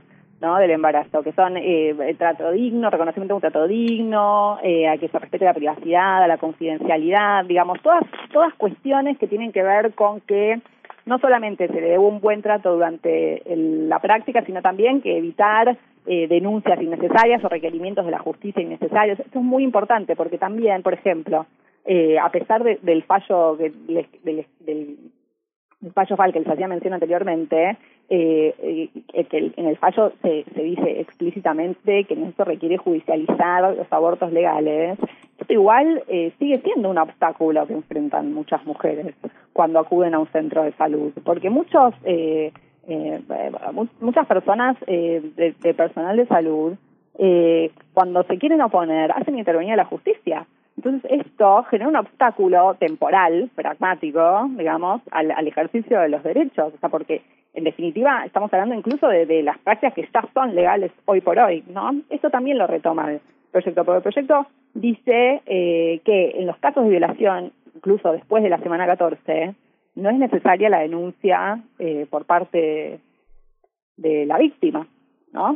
Esto también es importante porque, digamos, es como que se van corriendo los posibles obstáculos. Pero bueno, como te decía, es importante también poner el foco en, en la formación, en la capacitación con perspectiva de género, eh, en el reconocimiento de las diversidades sexuales, porque eso es también otro tema. O sea, acá el reconocimiento eh, desde la palabra de que hay personas gestantes eh, que no son mujeres, eh, es importante también para el reconocimiento de derechos, ¿no? Y, y para un sistema de salud que sea como más, eh, digamos, que actúe básicamente de acuerdo a la ley, porque todo esto que estamos diciendo está contemplado en una serie de eh, leyes en Argentina, de leyes locales, de la Constitución Nacional y de tratados internacionales de protección de los derechos humanos de los que la Argentina es parte, ¿no? Uh -huh. Bárbara, nos quedan un, unos tres minutos de conversación contigo y hay sí. mucho todavía que preguntar y que conocer del proceso argentino de despenalización del aborto. Eh, educación sexual para decidir, anticonceptivos para no abortar, aborto legal para no morir es la consigna que desde Argentina pues ha recorrido la región entera y que hemos adoptado como eh, este esta forma de la ola verde, de la ola feminista. Eh, y, bueno, ahí educación sexual que tú mencionabas. Aquí en México, algunas organizaciones conservadoras en algunos estados de la República, no es en todos, han importado la iniciativa del partido político español Vox, el PIN parental, para evitar precisamente que la educación sexual y ciertos contenidos de ese, de ese corte lleguen a la educación pública de, de este país. ¿Cómo están esas reacciones para, para con ustedes? Eh, ¿Cuál es la resistencia social ante este, este punto específico de la educación sexual? Eso por un lado y por otro también, ¿qué se espera de parte del legislativo con una composición política diferente a la que tuvieron en 2018, qué esperar eh, en, los, en lo que pueda ocurrir en el proceso legislativo, Bárbara. Uh -huh. Eh, mira, de, con respecto a la educación sexual integral, como te decía, de, en 14 años solo 16 provincias eh, tomaron noticia de que hay una ley que las obliga a brindar educación sexual integral en las escuelas, ¿no? Y tenemos casos, inclusive, el caso más emblemático y conocido, porque también se va a la corte, es el de la provincia de Salta, en la que además había educación católica. O sea, la educación acá depende de las provincias, ¿no? Entonces, eh, digamos, más allá de que haya alguna normativa federal, eh, este, depende en algún punto de, de, la voluntad política de las provincias implementarla, ¿no? Eh, más allá de que es un derecho reconocido para todos, este, está este, este obstáculo. Pero, por ejemplo, como te decía, en la provincia de Salta eh, había educación católica obligatoria en las escuelas públicas, en las escuelas públicas, eh, y entonces esto necesariamente impide que este que se dé en paralelo eh, o, genera obstáculos para que se dé en paralelo una educación sexual integral. Lo que también hay es muchos estudios con respecto a la efectividad de esa educación sexual integral, digamos, más allá de que se cumpla con algún grado la currícula, hay muchos chicos que igual siguen desconociendo muchas cosas básicas que deberían conocer, digamos. Entonces, ahí hay una deuda pendiente. El hecho de que el proyecto refuerce esta idea me parece que es positivo para dar cuenta de que esto es fundamental para evitar eh, embarazos no deseados, entre otras cosas, ¿no? eh, después, con respecto al Congreso, el Congreso, eh, nada, hay, hay, hay muchos números, todavía no hay como números definitivos, digamos, no, no, no se sabe con absoluta certeza todo, pero eh, todo indicaría que en diputados hay un 49% de los diputados a favor y un 43% en contra, con lo cual se repetiría un poco la situación de 2018 en términos de poder llegar a conseguir una media sanción en diputados, esto es una posibilidad. Eh, eh, sin embargo, el, ese, ese porcentaje a favor no garantiza todavía el quórum, pero hay como hay hay hay unos 19 indecisos y, y, bueno, habría que ver qué pasa con esos con esos indecisos. Pero digamos, es más favorable en diputados que en Senado. Esa esa esa imagen es muy parecida a la de 2018. Eh, el Senado, bueno, primero que son menos y, y tiende a ser más conservador. Eh, es difícil también en estos casos decir eh, qué va a pasar puntualmente porque eh, no responden a, a directivas partidarias, digamos. Esto eh, es eh, uno de los pocos ejemplos en los que los políticos tienen libertad de acción. Entonces, eh, lo que termina pasando es que, bueno, se define muy uno por uno, ¿no? En, en el Senado los números, como te decía, son, son menos favorables. Hay una diferencia igual de dos votos, eh, con un 49% en contra y un 46% a favor. Eh, alguna de las cosas que yo veo positivas es que en diputados, que es por donde va, va a iniciar el proyecto, se giró a comisiones que, en las que la mayoría en general están a favor y que la presiden eh, diputados y diputadas eh, que, que son favorables al proyecto y se va a acotar mucho el, el debate, porque en 2018 hubo como, no sé, cuatro meses de debate, más de 700 expositores y la idea ahora es hacerlo un poco más breve, teniendo en cuenta que hubo una discusión muy reciente, ¿no?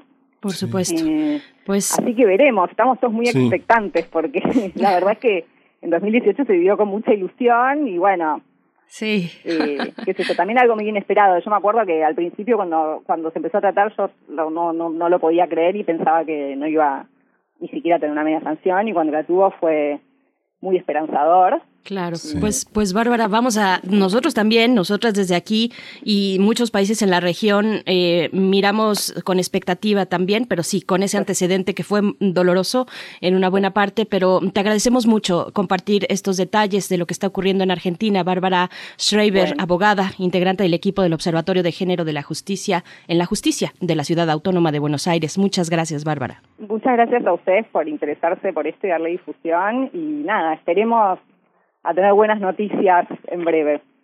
Gracias. Así es.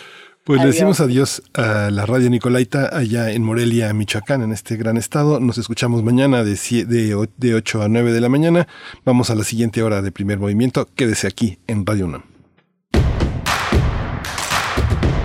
Síguenos en redes sociales. Encuéntranos en Facebook como Primer Movimiento y en Twitter como arroba PMovimiento.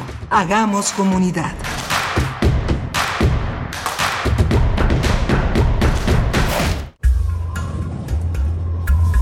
A lo largo de los años, la especie humana ha dejado una huella de destrucción en el planeta. Estamos muy cerca del punto de no retorno. Este es el momento de realizar nuestro cambio de conciencia. Habitare. Agenda ambiental inaplazable. Te invitamos a escuchar las labores que hacen nuestras científicas y científicos para tratar de salvar nuestra casa. Y las recomendaciones para que desde tu trinchera ayudes a cuidar el ambiente. Todos los lunes a las 16 horas, por el 96.1 de FM. Radio UNAM. Experiencia sonora.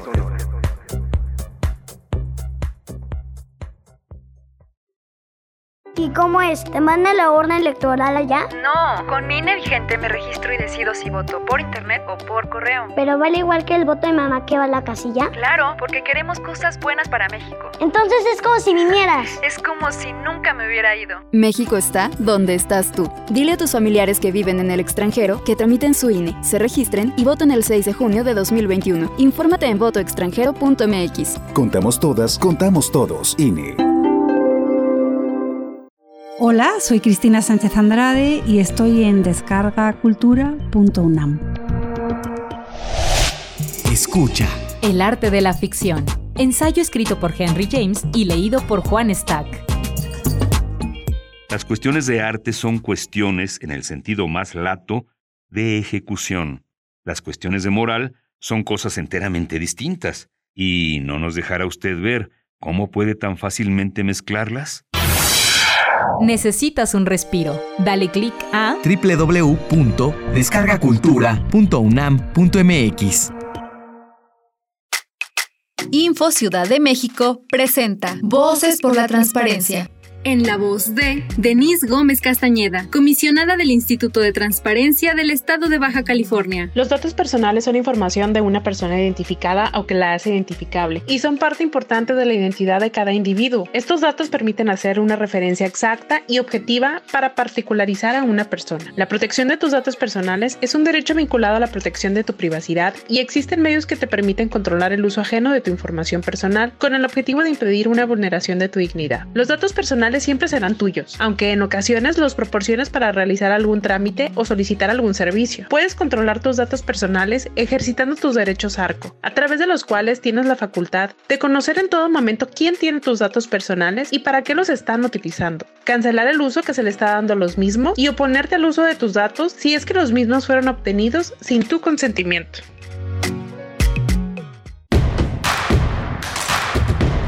Encuentra la música de primer movimiento día a día en el Spotify de Radio UNAM y agréganos a tus favoritos.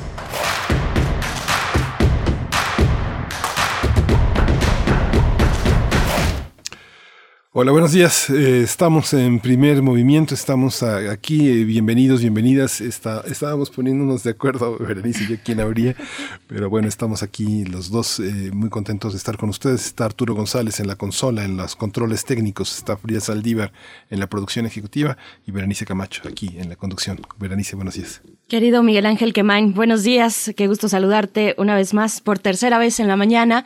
Abrimos precisamente este tercer momento que incluye la poesía necesaria eh, en tu voz y, después tendremos nuestra mesa del día eh, dedicado eh, precisamente al Día Internacional de la Eliminación de la Violencia contra las Mujeres y a los 16 días de activismo. Vamos a ver de qué se trata. Vamos a conversar con Wendy Figueroa Morales. Ella es directora de la Red Nacional de Refugios AC, es psicóloga feminista con experiencia en la defensa de los derechos humanos y el abordaje de las violencias contra las mujeres. Y también en la misma mesa nos acompañará Edurne Ochoa Ledesma, presidenta de 33 Mujeres AC, agencia de equidad social que lucha por la erradicación de la violencia de género y trabaja por la igualdad sustantiva entre hombres y mujeres.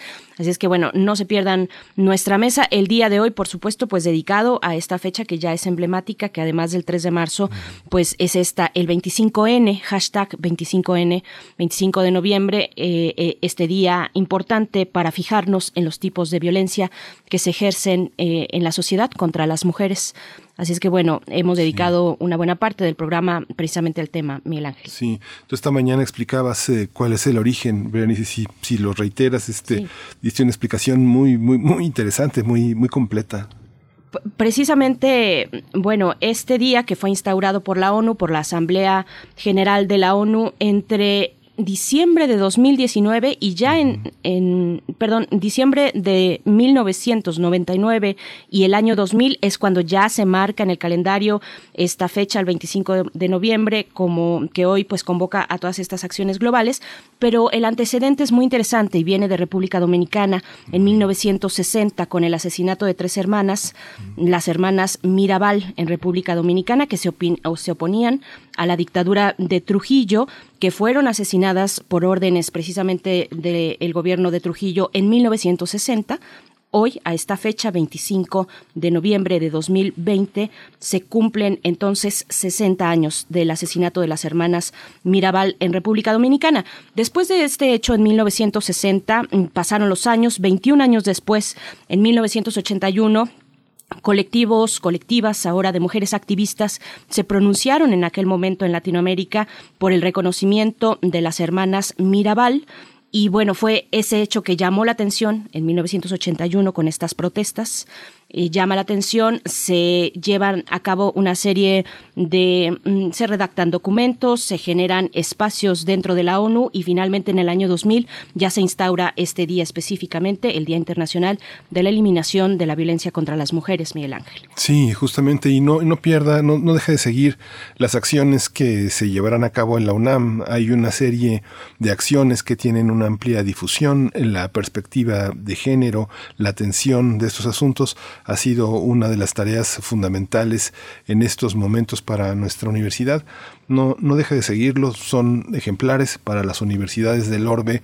Es importante seguir este modelo, proteger a las alumnas, a las trabajadoras, a las docentes, a las investigadoras, a todos los miembros que formamos parte de la enseñanza universitaria, tener este cobijo que tiene un argumento profundo que es importante divulgar y transmitir entre las personas que nos rodean. ¿no? Por supuesto. Bueno, solo para poner un ejemplo de lo que comentas, Miguel Ángel, el MUAC de la UNAM, el Museo Universitario de Arte Contemporáneo, se suma a estas eh, acciones con eh, Diarias Global. Diarias Global es un proyecto del MUAC que busca registrar y visibilizar las nuevas realidades de las niñas, de las jóvenes y de las mujeres a partir de la pandemia de COVID-19. Así es que lo pueden encontrar este evento junto con muchos otros en el MUAC, en la página de la página electrónica del Museo Universitario de Arte Contemporáneo. Son muchas las actividades que se llevan a cabo el día de hoy en México, en los distintos estados, en la capital, en la región en general, en el mundo. Y bueno, hay conversatorios, hay performance, hay un pañuelazo, pañuelazo virtual, pero también hay una movilización que para el caso, una movilización física, que para el caso de la Ciudad de México parte del Monumento a la Revolución a las 3.30 de la tarde con dirección al Zócalo. Y bueno, ahí hay que tener, por supuesto, en este contexto de pandemia, muchísimo cuidado, todas las recomendaciones sanitarias llevadas al extremo. Y, bueno, si ustedes pueden participar también desde lo virtual, siempre será lo ideal, pero bueno, no se trata de desincentivar, de desanimar a que, a que no asistan, sino eh, finalmente es decisión de cada quien. Pero bueno, ahí están las coordenadas de mucho de lo que ocurrirá y que ya está empezando en esta jornada del 25 de noviembre. Sí, es muy emocionante. verdaderamente, es muy importante. Pues bueno, no sé si tengas algo más que compartir o nos vamos con la poesía. Suficiente. Gracias, vamos a la poesía. Primer movimiento. Hacemos comunidad. Es hora de poesía necesaria. Hoy, vamos a leer poesía de Wolf Wontraschek, es el libro Carmen, una edición bilingüe que ha traducido Víctor Herrera y que forma parte de los libros de Zaguade.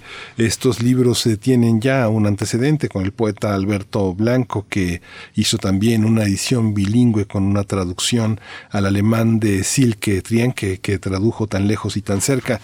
Vamos a leer esta vez eh, que es este poemario intenso, provocador, muy fuerte. Eh, él nació en 1943, vive en Viena, estudió literatura, filosofía y sociología en Heidelberg, Gotinga, Frankfurt del Meno, ha sido redactor de Textum Critique, es un un crítico importante, un narrador. En 2018 ha publicado Autorretrato con piano y en 2015 la editorial Herder publicó en español su novela Cartas de Kelly. Lo vamos a acompañar con una, un, homenaje y una triste noticia. Justamente se, disuelve el cuarteto Manfred. Hace unos días, bueno, hace unos días el lunes anunciaron que se disolvían este cuarteto francés eh, se fundó en 1986, que tiene su residencia en Dijon, en Francia, pues se, se disuelve por la pandemia, se han interrumpido sus presentaciones, sus giras, consideran que volver a la vida normal, a la nueva normalidad, no será posible y Maribero, Luigi Pecchioni, Emanuel Hartig en la viola, Christian Wolf en el violonchelo, pues le dicen adiós a todo este mundo que desde 1986 han enriquecido con una gran interpretación de muchísima música que nos han legado. Esta ocasión vamos a escuchar un arreglo que hizo que hizo David Bowie para esta cantante, esta cantante extraordinaria que es Marion Rampal, eh, en la, interpretando eh, el Requiem de Berlín, la chica ahogada de Bertolt Brecht, eh, con la música de Kurt Weill, forman parte de este, de este concierto que vamos a escuchar en, en una parte. Vamos a la poesía de Manfred Wurstrak. Dice así el poema, dice... Ay, primavera, ven y altérame de nuevo. Madre, remuéveme otra vez en la sémola de tu papilla. Tócame, Padre, con manos tiernas, y deja que todo lo que quiero acabe en el perdón. La abuela me entiende, pues ya nada hay de sano en ella. Ahí está, a la sombra del sol crepuscular, con la Biblia en la mano como un adoquín, y me mira con esos ojos que ya solo sirven para ver lo invisible. En el júbilo lejano de la despedida, ella sonríe una vez más a lo que vive e inclina, liberada, la cabeza. Yo la observo sin compasión, pues ya no le queda, y eso se lo envidio, fuerza para la infelicidad.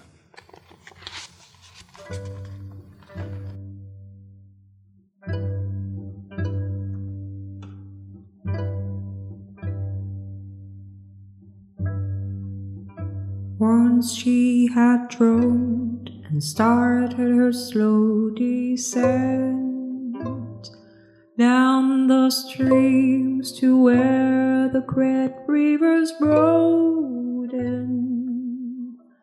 Oh, the opal sky shone most magnificent, as if it was acting as her body's guardian. Wreck and duckweed slowly increased her weight by clasping her in their slimy grip. Through her limbs the cold-blooded fishes played. Creatures and plant life kept on, thus obstructing her last trip.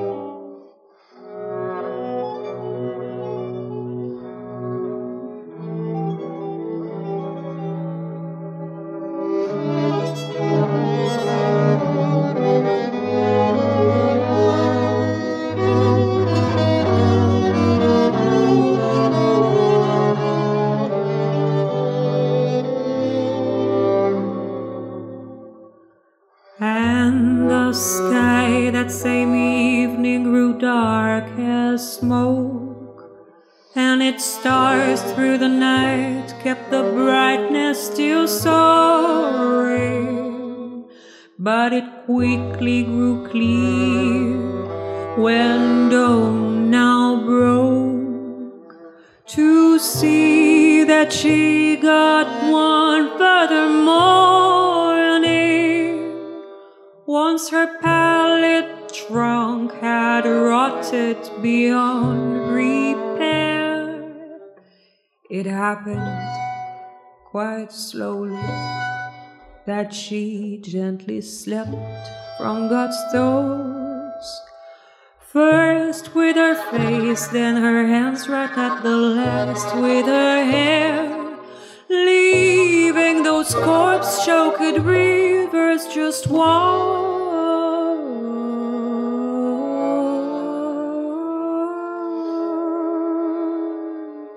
More corpse.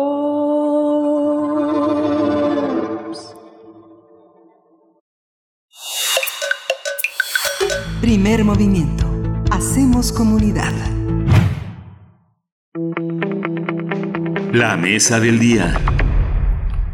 En el Día Internacional de la Eliminación de la Violencia contra la Mujer, la Organización de las Naciones Unidas hizo un llamado a redoblar esfuerzos para que este tema sea una prioridad en las medidas de recuperación y respuesta a la pandemia de COVID-19.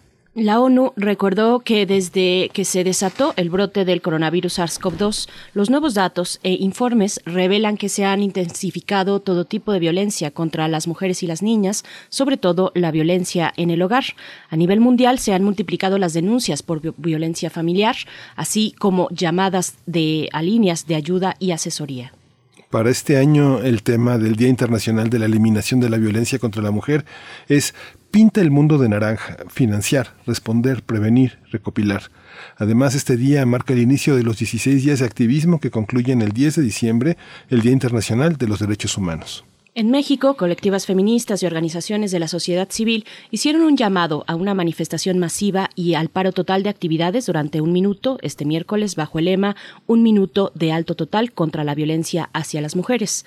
También se prevén marchas en las principales ciudades del país. Asimismo, integrantes del Observatorio Ciudadano Nacional del Feminicidio y Madres Víctimas del Feminicidio entregaron ayer más de 18.000 firmas que exigen poner alto a este delito en México. Vamos a conversar sobre la conmemoración de este día, las acciones para eliminar la violencia contra la mujer y los 16 días de activismo que culminará el, 16, el 10 de diciembre. Y están con nosotros Wendy Figueroa Morales, ella es directora de la Red Nacional de Refugios AC, es psicóloga feminista con experiencia en la defensa de los derechos humanos y el abordaje de las violencias contra las mujeres. Bienvenida, gracias por estar aquí, eh, Wendy Figueroa. Muchas gracias a ustedes. Gracias, Wendy. Bienvenida. También eh, damos la bienvenida y el saludo a Edurne Ochoa Ledesma. Ella es presidenta de 33 Mujeres AC, agencia de equidad social que lucha por la erradicación de la violencia de género y trabaja por la igualdad sustantiva entre hombres y mujeres. Edurne Ochoa Ledesma, muchas gracias por estar aquí en Primer Movimiento. Bienvenida. Al contrario, gracias Berenice, gracias Miguel Ángel.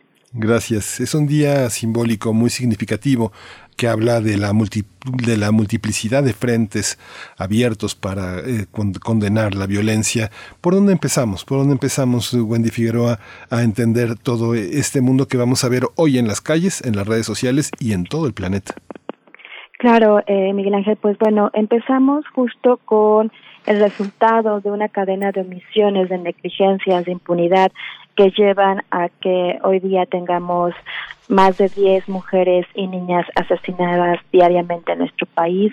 Y que bueno, lo que miramos no solamente hoy, sino desde hace ya varios meses es la exigencia de diversas voces de feministas colectivas, organizaciones de la sociedad civil que buscan por supuesto, exigir justicia, pero también exigirle al Estado mexicano las entidades, entidades federativas que lo conforman que realmente hagan su trabajo, que es garantizar la vida y la seguridad de las mujeres en el ámbito público y privado, porque sabemos que hoy día no hay absolutamente ningún espacio seguro para las mujeres, niñas y adolescentes. Y bueno, esto es el resultado de una deuda histórica y como bien lo decía Berenice también al inicio, pues la pandemia del COVID-19 viene a acrecentar y evidenciar estas desigualdades y discriminaciones históricas y estructurales que vivimos las mujeres. Creo que ese es el punto clave que tenemos que empezar a analizar y también las autoridades porque estamos en una emergencia nacional y una crisis de derechos humanos. ¿Cómo lo observas, Edurne Ochoa? ¿Cómo lo observas desde tú? Pues yo igual me sumo a lo que dice mi querida Wendy Figueroa, que por cierto le doy los buenos días. Eh, buenos días, querida Wendy.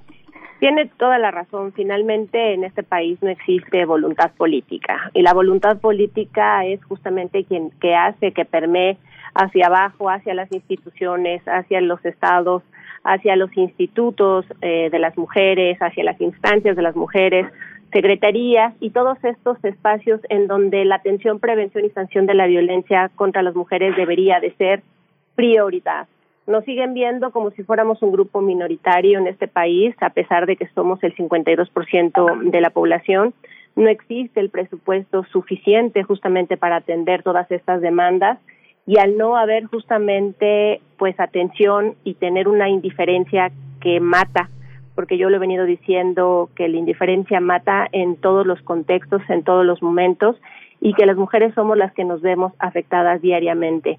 Como bien dice Wendy, son 10.7 feminicidios diariamente, 11 feminicidios, pero también tenemos que hablar de esta cifra negra, ¿no? La propia Olga Sánchez Cordero refiere que hay una cifra negra del 93% en este país.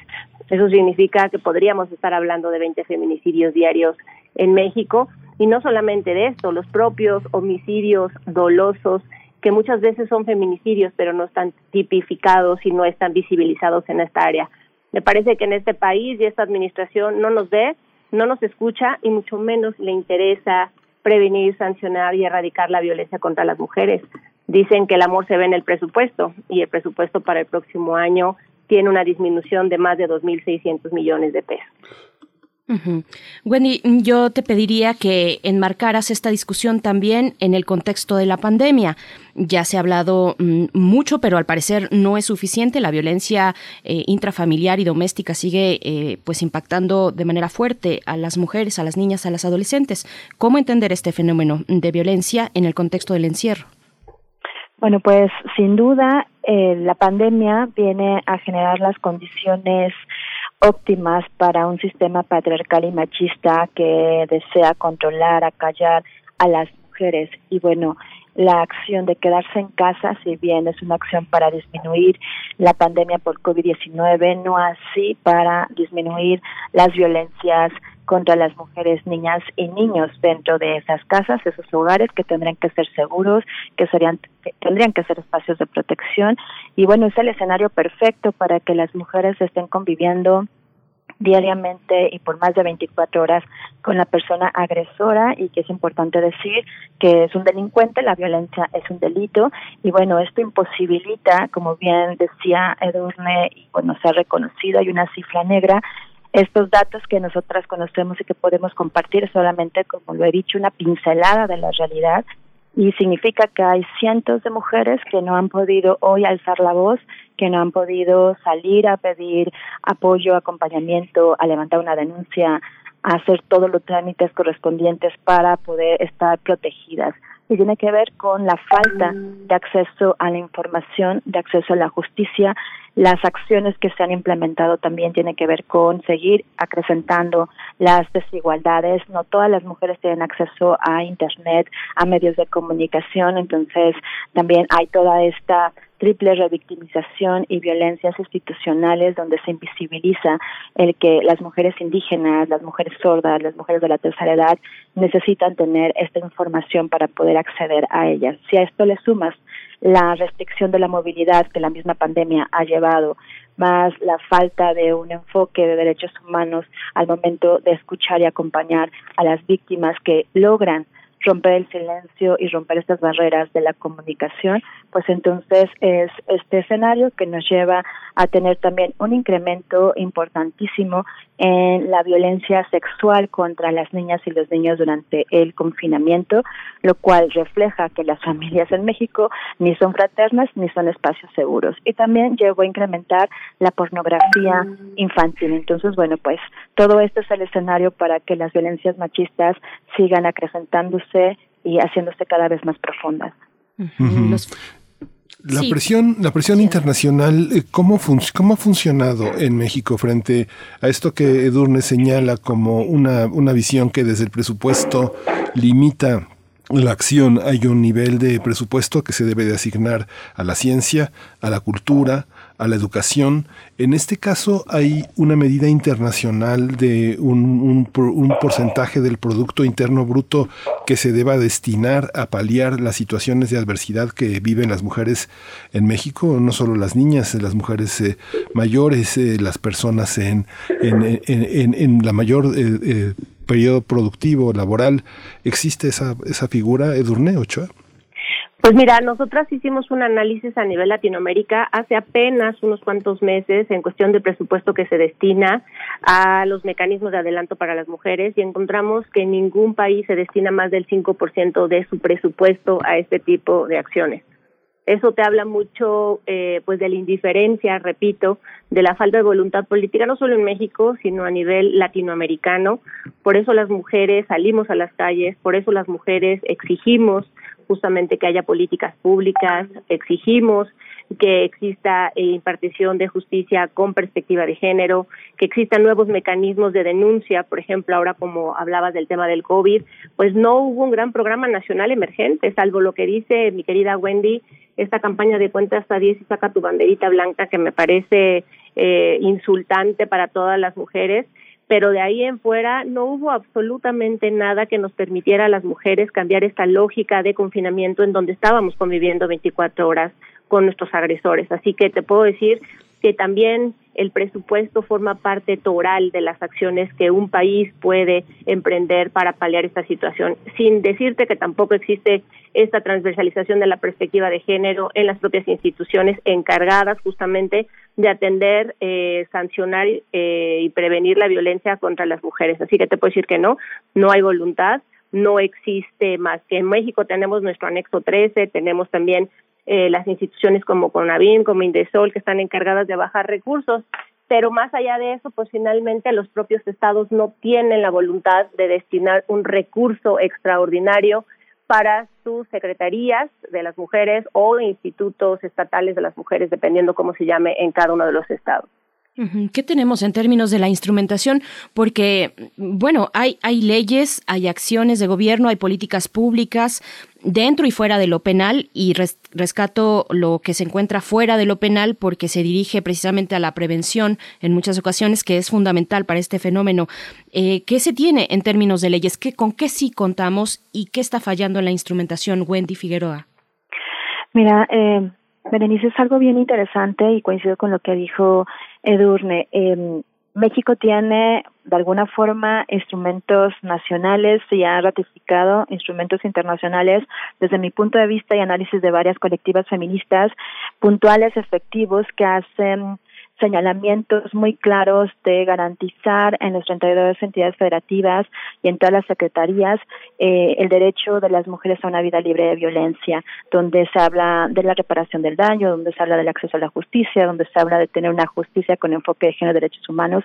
Pero el problema, me parece, eh, clave en nuestro país es que uno, las leyes no se aplican, Dos, no hay un presupuesto, efectivamente, como lo dice Edurne, para aplicar estas leyes y ese presupuesto vaya dirigido específicamente a disminuir las brechas de desigualdad y las discriminaciones que vivimos desde antes de nacer, incluso todas las mujeres en todas nuestras diversidades.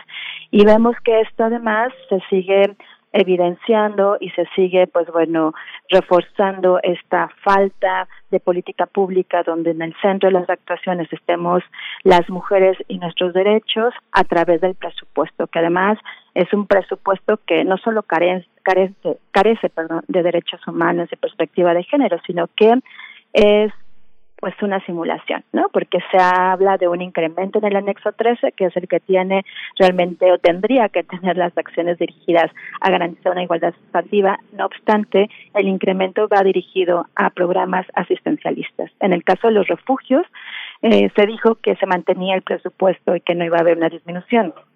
Sin embargo, cuando haces un análisis desde un enfoque de género, identificas que se dejó exactamente el mismo presupuesto que en el 2020 ¿Eso qué quiere decir? Que para el 2021 no se tomó en cuenta la inflación, pero tampoco el impacto diferenciado que tiene el COVID-19 contra las mujeres, las necesidades que esto demanda en la operación de los refugios, además de que, bueno, se consideraron pues espacios y servicios esenciales. Esto no coincide con el presupuesto, aunado a que a través de toda la movilización de organizaciones, entre ellas la Red Nacional de Refugios y también el esfuerzo del Indesol, se busca que para el siguiente año el presupuesto cubra 11 meses, porque sabemos que históricamente nunca cubre los 12 meses, cuando las violencias son las 24 horas del día todo el año, y que significa también que ese mismo presupuesto que hoy se operó para nueve meses se pretende utilizar para 11 meses. Entonces hay una reducción y se vuelve a hacer una simulación y parecer ser que justo hay un insulto hacia las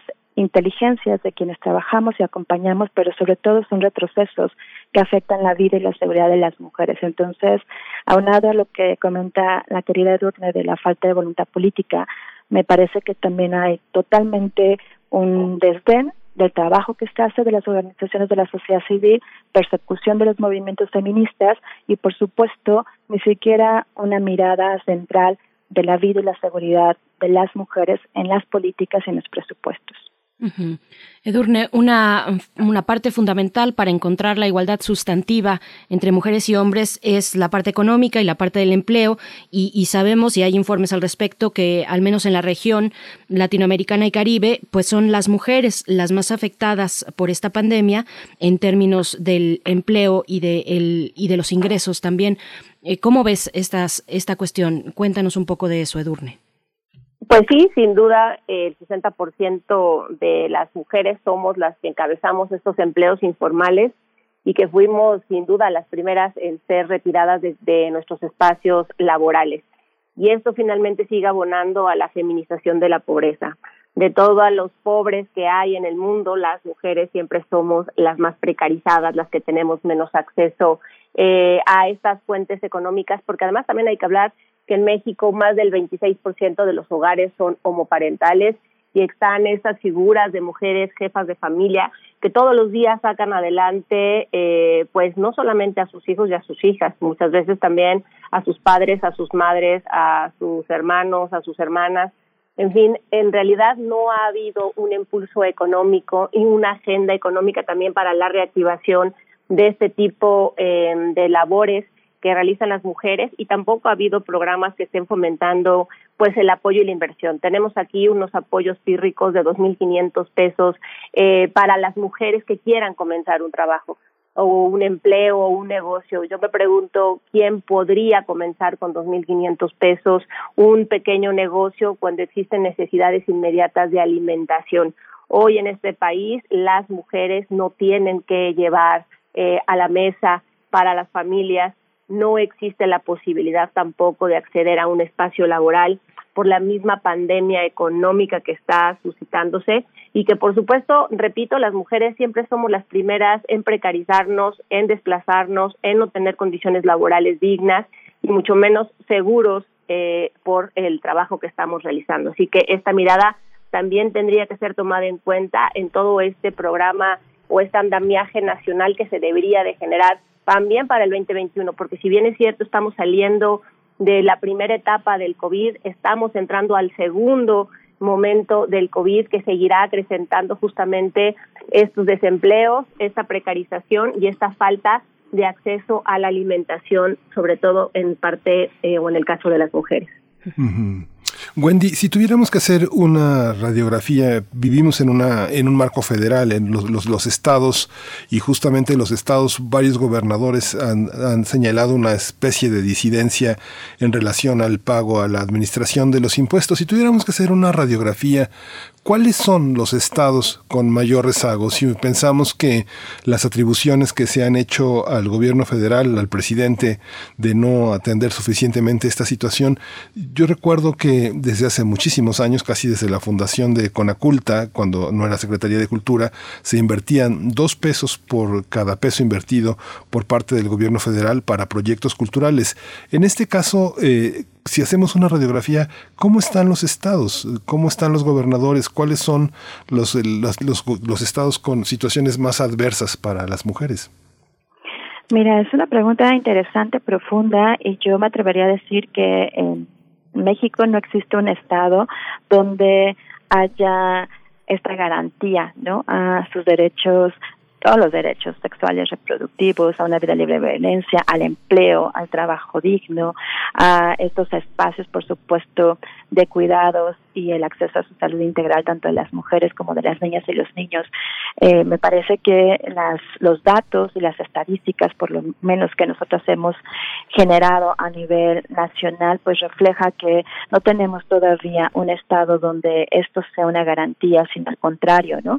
Se siguen incrementando estas brechas de desigualdad, estas omisiones, como bien lo dijo Edurne hace unos instantes, hay una negación total de los municipios y de los estados eh, de aportar en algo tan fundamental que es la igualdad sustantiva y que es el derecho de las mujeres a transitar libres y seguras en espacios públicos y privados. Entonces, este no es un problema solamente eh, centrado en una región, sino es un problema nacional que sus efectos también, recordemos que las violencias llevan a tener desplazamientos forzosos de mujeres que tienen que huir de sus hogares y es lo que hemos identificado, que en este desplazamiento que las propias violencias machistas llevan a las mujeres, pues no hay un espacio realmente donde podamos decir que sus derechos tienen mayor garantía, ¿no? Esto es eh, importante porque al final pues México no es un país donde en la agenda nacional la prioridad sean las mujeres. Estamos conversando con Wendy Figueroa Morales, directora de la Red Nacional de Refugios AC, y también con Edurne Ochoa Ledesma, presidenta de 33 Mujeres AC. Y bueno, frente a todo este panorama que es muy adverso y que por eso mm, cada, cada año en estas fechas, pues se sale con fuerza precisamente a evidenciar lo que ya ocurre en las calles, lo que ahora ocurre con mayor énfasis en, los, en las casas, en los hogares, la violencia de género eh, en este país, la violencia contra las mujeres. Te pido, Edurne Ochoa, si, si nos puedes compartir un poquito más, Edurne, acerca de esto que comentabas, es muy duro pensar en este mensaje sobre la cifra negra en México, el 93%, una cifra negra que duplicaría incluso los casos diarios de feminicidio. Por favor, cuéntanos un poco más al respecto. Sí, por supuesto. Bueno, aquí el gran problema es que no se han generado los mecanismos para que las mujeres podamos denunciar. Es muy complicado que cuando estás viviendo, por ejemplo, con tu violentador, pues tengas la posibilidad de dejar, en este caso, tal vez a los hijos, a las hijas, la casa en general, eh, pues más de 10, 12 horas en donde las mujeres tenemos que dedicarle tiempo para poder levantar una denuncia.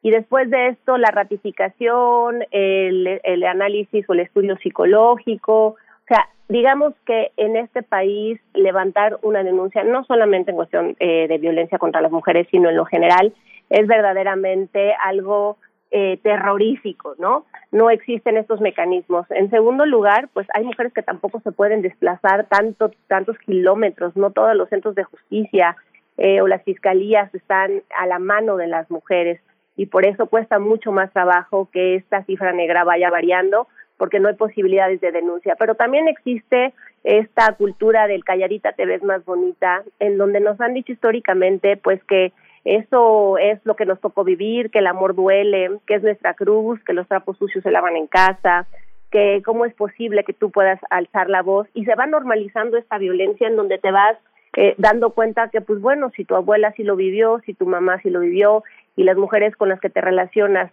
te das cuenta que así es, que el amor duele, ¿no? En el caso, por ejemplo, de las violencias familiares, pues entonces terminamos normalizando y creyendo que justamente somos merecedoras de todas estas violencias. Por otra parte, también existe ese desconocimiento de nuestros derechos humanos. La realidad es que muchas mujeres no saben que pueden denunciar, no saben a dónde tienen que acudir, no saben finalmente que son sujetas de derecho y esto parecería algo increíble tal vez en las zonas urbanas, sin embargo se sigue presentando en la zona urbana al interior de los estados. Entonces yo te diría que primero la normalización de la violencia, de lo que nos han dicho que es una relación eh, de pareja, eh, de familia, pues nos lleva justamente a no alzar la voz por miedo o por culpas, porque terminamos siendo también muchas veces eh, criminalizadas o revictimizadas, diciéndonos pues qué le hiciste, pues es que levantaste la voz, pues es que no tuviste estas conductas y por eso tu esposo se enojó o tu novio. Por otra parte, la falta de acceso a las instituciones encargadas de impartir justicia por eh, no existir tanto en, en COVID, que estuvieron cerradas o trabajaron parcialmente, pero si no hubiera COVID, de por sí el tiempo que tarda una mujer en desplazarse y las horas que duras en eh, la fiscalía o los ministerios públicos para poder levantar una denuncia, me parece que son justamente pues grandes eh, eh, incidentes que volatilizan, volatilizan justamente este 93% de la incidencia. Por eso no están reflejados en los eh, pues en los recortes mensuales del secretariado ejecutivo nacional. Sin embargo eso no significa que no existan. Y no podríamos ser omisos o omisas ante esto y menos las autoridades. Es decir si las propias autoridades saben que existe esta cifra negra pues tendríamos que estar viendo campañas nacionales justamente en temas de impartición de justicia de prevención de la violencia tener centros de justicia más accesible para las mujeres, dejar de normalizar justamente estas conductas, replantearnos los planes de estudio, qué tipo de información y mensajes estamos dejando al interior también de los hogares y de los espacios en donde los niños y las niñas pasan horas atendiendo en eh, los estudios. En fin, me parece que este es un problema integral que no abona en nada para que esta cifra negra pues siga disminuyendo. Gracias, Edurne. Wendy Figueroa, te dejamos a ti la palabra para el comentario de cierre de esta charla que a ambas les agradecemos. La jornada del día de hoy, 25 de noviembre, se extenderá 16 días en actividades contra la violencia hacia las mujeres o la violencia de género también. 16 días termina, culmina el 10 de diciembre, que es precisamente el Día Internacional de los Derechos Humanos. Si nos puedes mm, comentar un poco acerca de esta jornada, Wendy, por favor. Claro que sí, pues bueno, eh, decir que efectivamente en estos 10 días se seguirá haciendo uso de nuestras voces desde este derecho legítimo a la libre expresión y la protesta, pero que es importante transitar a que todos los días, como lo hemos hecho varias colectivas feministas, como lo ha hecho la colectiva de Edurne, la Red Nacional de Refugios y muchas otras, todos los días tendrán que ser días para recordar y exigir precisamente la garantía de nuestros derechos humanos como sujetas y ciudadanas de los mismos, es importante que transitemos de discursos a acciones garantes con presupuestos con enfoque de género dirigidos precisamente a lograr la igualdad sustantiva, erradicar las discriminaciones y las violencias. Es importante que alcemos las voces las mujeres, rompamos este silencio y que pues, nos sumemos precisamente a esta movilización social por la vida y la seguridad de todas, exigiendo que el motor que lleve a este país sea precisamente garantizar un Estado de Derecho pleno y no la persecución y la criminalización de las mujeres víctimas de violencia, de las movilizaciones feministas. Y bueno, sin duda, pues sumar estas acciones, reconocer el trabajo que también ustedes hacen desde los medios de comunicación para seguir haciendo visible lo que se quiere invisibilizar, recordar que hasta que el patriarcado se estirpe de este país, de cada uno de sus sistemas, entonces podemos transitar a una vida con garantías, con libertades y sobre todo que no haya ninguna asesinada más que esté lleno de impunidad este proceso, como bien se decía, es un proceso de acceso a la justicia, es un proceso revictimizante, tormentoso, así que bueno, pues que no solamente sean 16 días, que sea todos los días, todo el año, hasta que la dignidad se haga costumbre.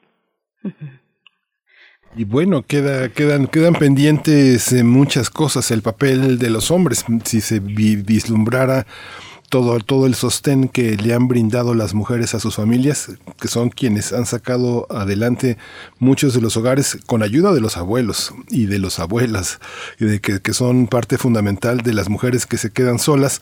Hay cerca de 20 mil carpetas de, de, de, pensiones alimenticias sin resolver. Hay mucho, hay mucho que hablar, mucho el papel que tienen que jugar los hombres. Eh, Durne Ochoa, muchas gracias por esta presencia. Wendy Figueroa, muchas gracias a las dos por estar aquí en Primer Movimiento esta mañana.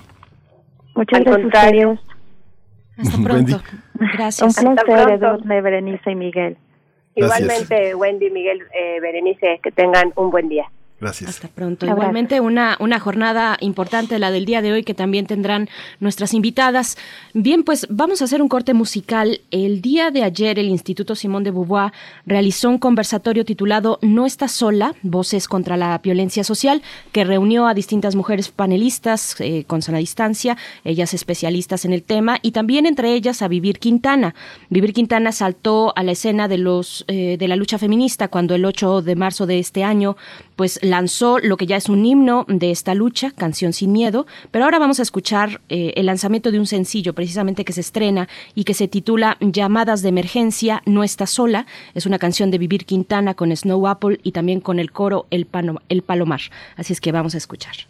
Un virus anda infectando por todo el mundo, que nadie se siente a salvo con su llegada me piden limpiar las puertas, me piden cerrar ventanas, me dicen los noticiarios que ya no salga, que ya no salga. Escucho entre comentarios que hasta cerraron tierras lejanas.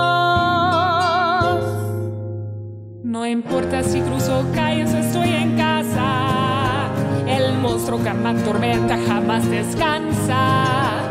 El virus de la violencia soporta el jabón y el agua. El odio hacia las mujeres es la pandemia que más nos mata. Las voces asesinadas son la tormenta que más nos daña. Y llaman al 911 y no se reporta nada. Porque alguien allá en lo alto dijo que hay muchas llamadas falsas. Porque alguien allá en lo alto dijo que hay muchas llamadas falsas.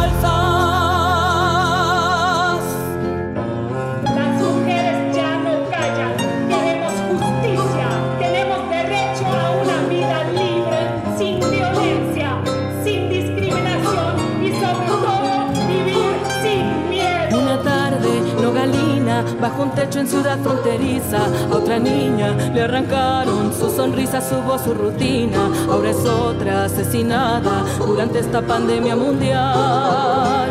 Una mañana, Nayarita, otra compa encontraron sin vida. Sus amigas destruidas por las redes exigen justicia porque es otra asesinada durante esta pandemia mundial.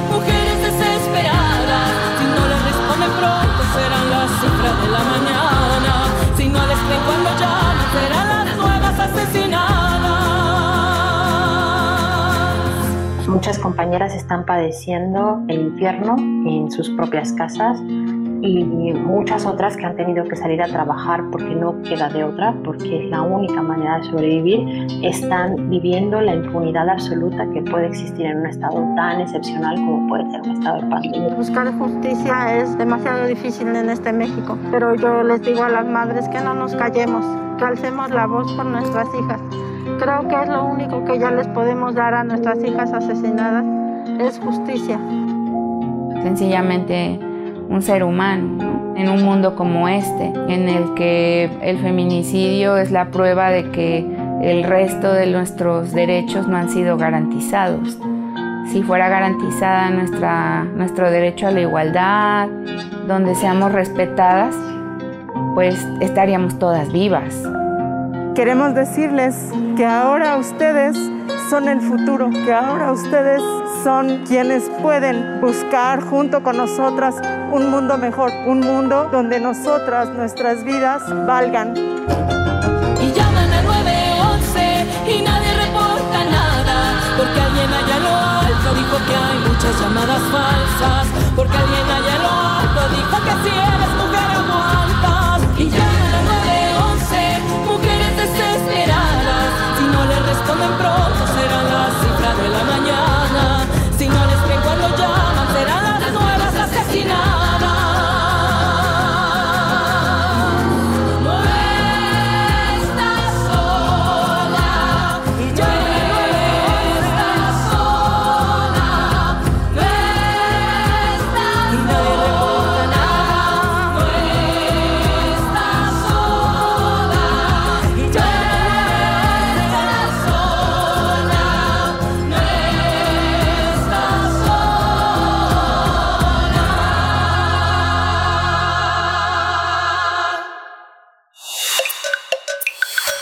Primer movimiento.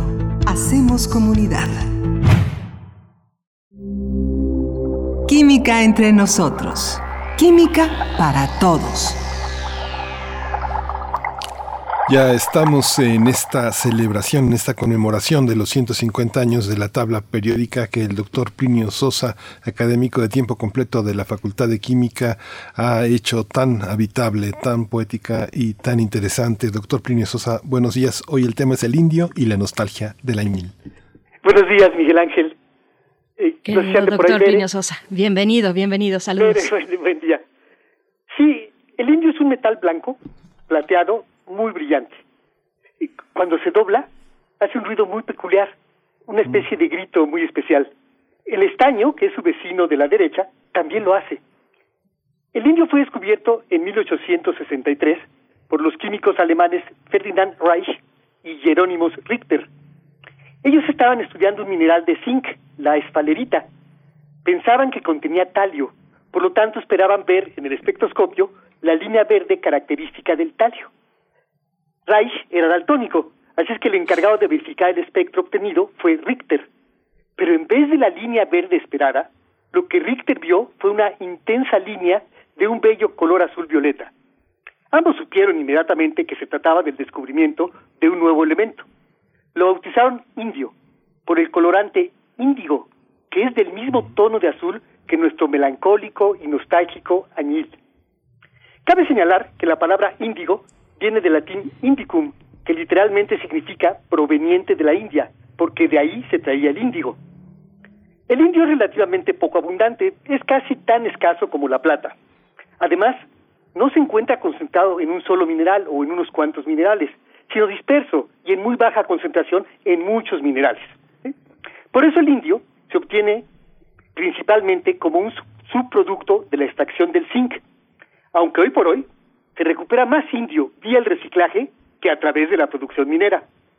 En la tabla periódica se ubica en el bloque P, en el grupo 13, entre el galio y el talio, o sea, el galio arriba y el talio abajo de él. Tiene la tendencia a perder sus tres electrones más externos para formar sustancias iónicas que contienen el ion indio 3 más. Bueno, además de que el lugar en la tabla define su reactividad, también define su blandura. Y es que el indio es muy blando. Puede ser rayado con una uña con la uña podemos rayarlo. Incluso se puede escribir con él sobre un papel como si fuera un lápiz, ¿no? como si fuera de grafito. La dureza de un material se mide en una escala que va del 0 al 10, es la escala de Mohs. El 0 corresponde al material menos duro, el talco, mientras que el 10 corresponde al material más duro, el diamante. La dureza de la cera es 0.2, mientras que la de nuestras uñas es 2.5. En cambio, la dureza del indio es apenas de 1.2. Por eso las uñas sí rayan al indio y no al revés. Mm. El indio no tuvo prácticamente ningún uso hasta la Segunda Guerra Mundial, cuando se utilizó para recubrir motores aeronáuticos de alto rendimiento. Sin embargo, actualmente tiene muchísimas aplicaciones. Por ejemplo, en la fabricación de aleaciones de bajo punto de fusión. Hay una aleación que contiene 24% de indio y 76% de galio, que es líquida a temperatura ambiente. Se puede usar como sustituto del mercurio en los termómetros. También se usa en la fabricación de espejos, que son tan buenos como los que se hacen con plata, pero más resistentes a la corrosión.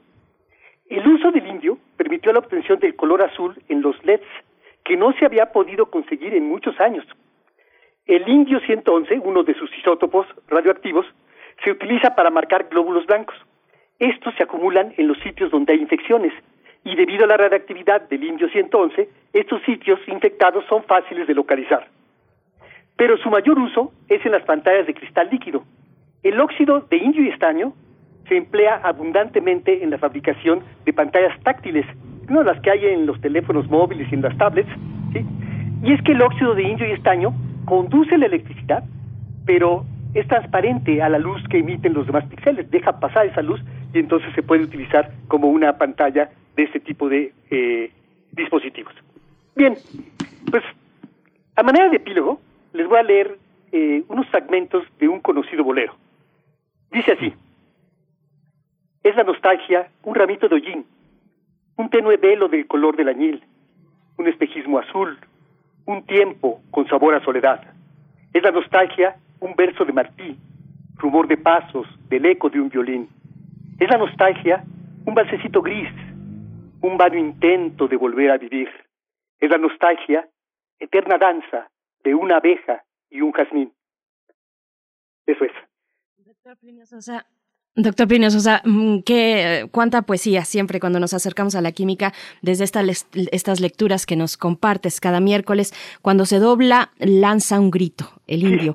Me parece que es eh, precisamente la poesía de los elementos químicos la que sabes detectar y nos compartes. Te agradecemos mucho y te mandamos un fuerte abrazo esta mañana de miércoles, arroba Pliniux con X al final, es tu cuenta de Twitter por si alguien te quiere seguir ahí. Muchas gracias, doctor Plinio Sosa. Gracias, Bere, hasta de hoy en ocho. Hasta de Miguel Ángel también. Hasta pronto, Plinio Sosa. Hasta pronto. Uf, qué programa. ¿Qué programa, qué jornada nos espera? Eh, bueno, y por supuesto todas las actividades que tendrán cita en esta mañana, en este día, a lo largo de este, de todo el día y también los 16 que vienen de jornada ampliada para este Día Internacional contra la Violencia que se ejerce sobre las mujeres, las niñas, las adolescentes. Mucho que hacer, por supuesto, dentro de nuestra universidad, sin duda, y no solamente nuestra universidad, sino en general, eh, las universidades la educación eh, superior que, tiene pues tantas deudas con, eh, con sus estudiantes, con sus profesoras incluso, en fin, mucha tarea por parte de todos y de todas, Miguel Ángel. Sí, mucha, mucha, mucha empatía y mucha reflexión, autorreflexión y autocrítica. Es importante. Por último, si tiene tiempo, Gloria Mundi es una película interesante, pero también como parte de la, de la programación de la muestra, hay una película brasileña que no puede perderse tampoco de Gabriel Mascaró. Es un guion de Gabriel Mascaró y Rafael Ellis y Edras Becerra. Una, una película polémica, fuerte, que se llama eh, Divino Amor.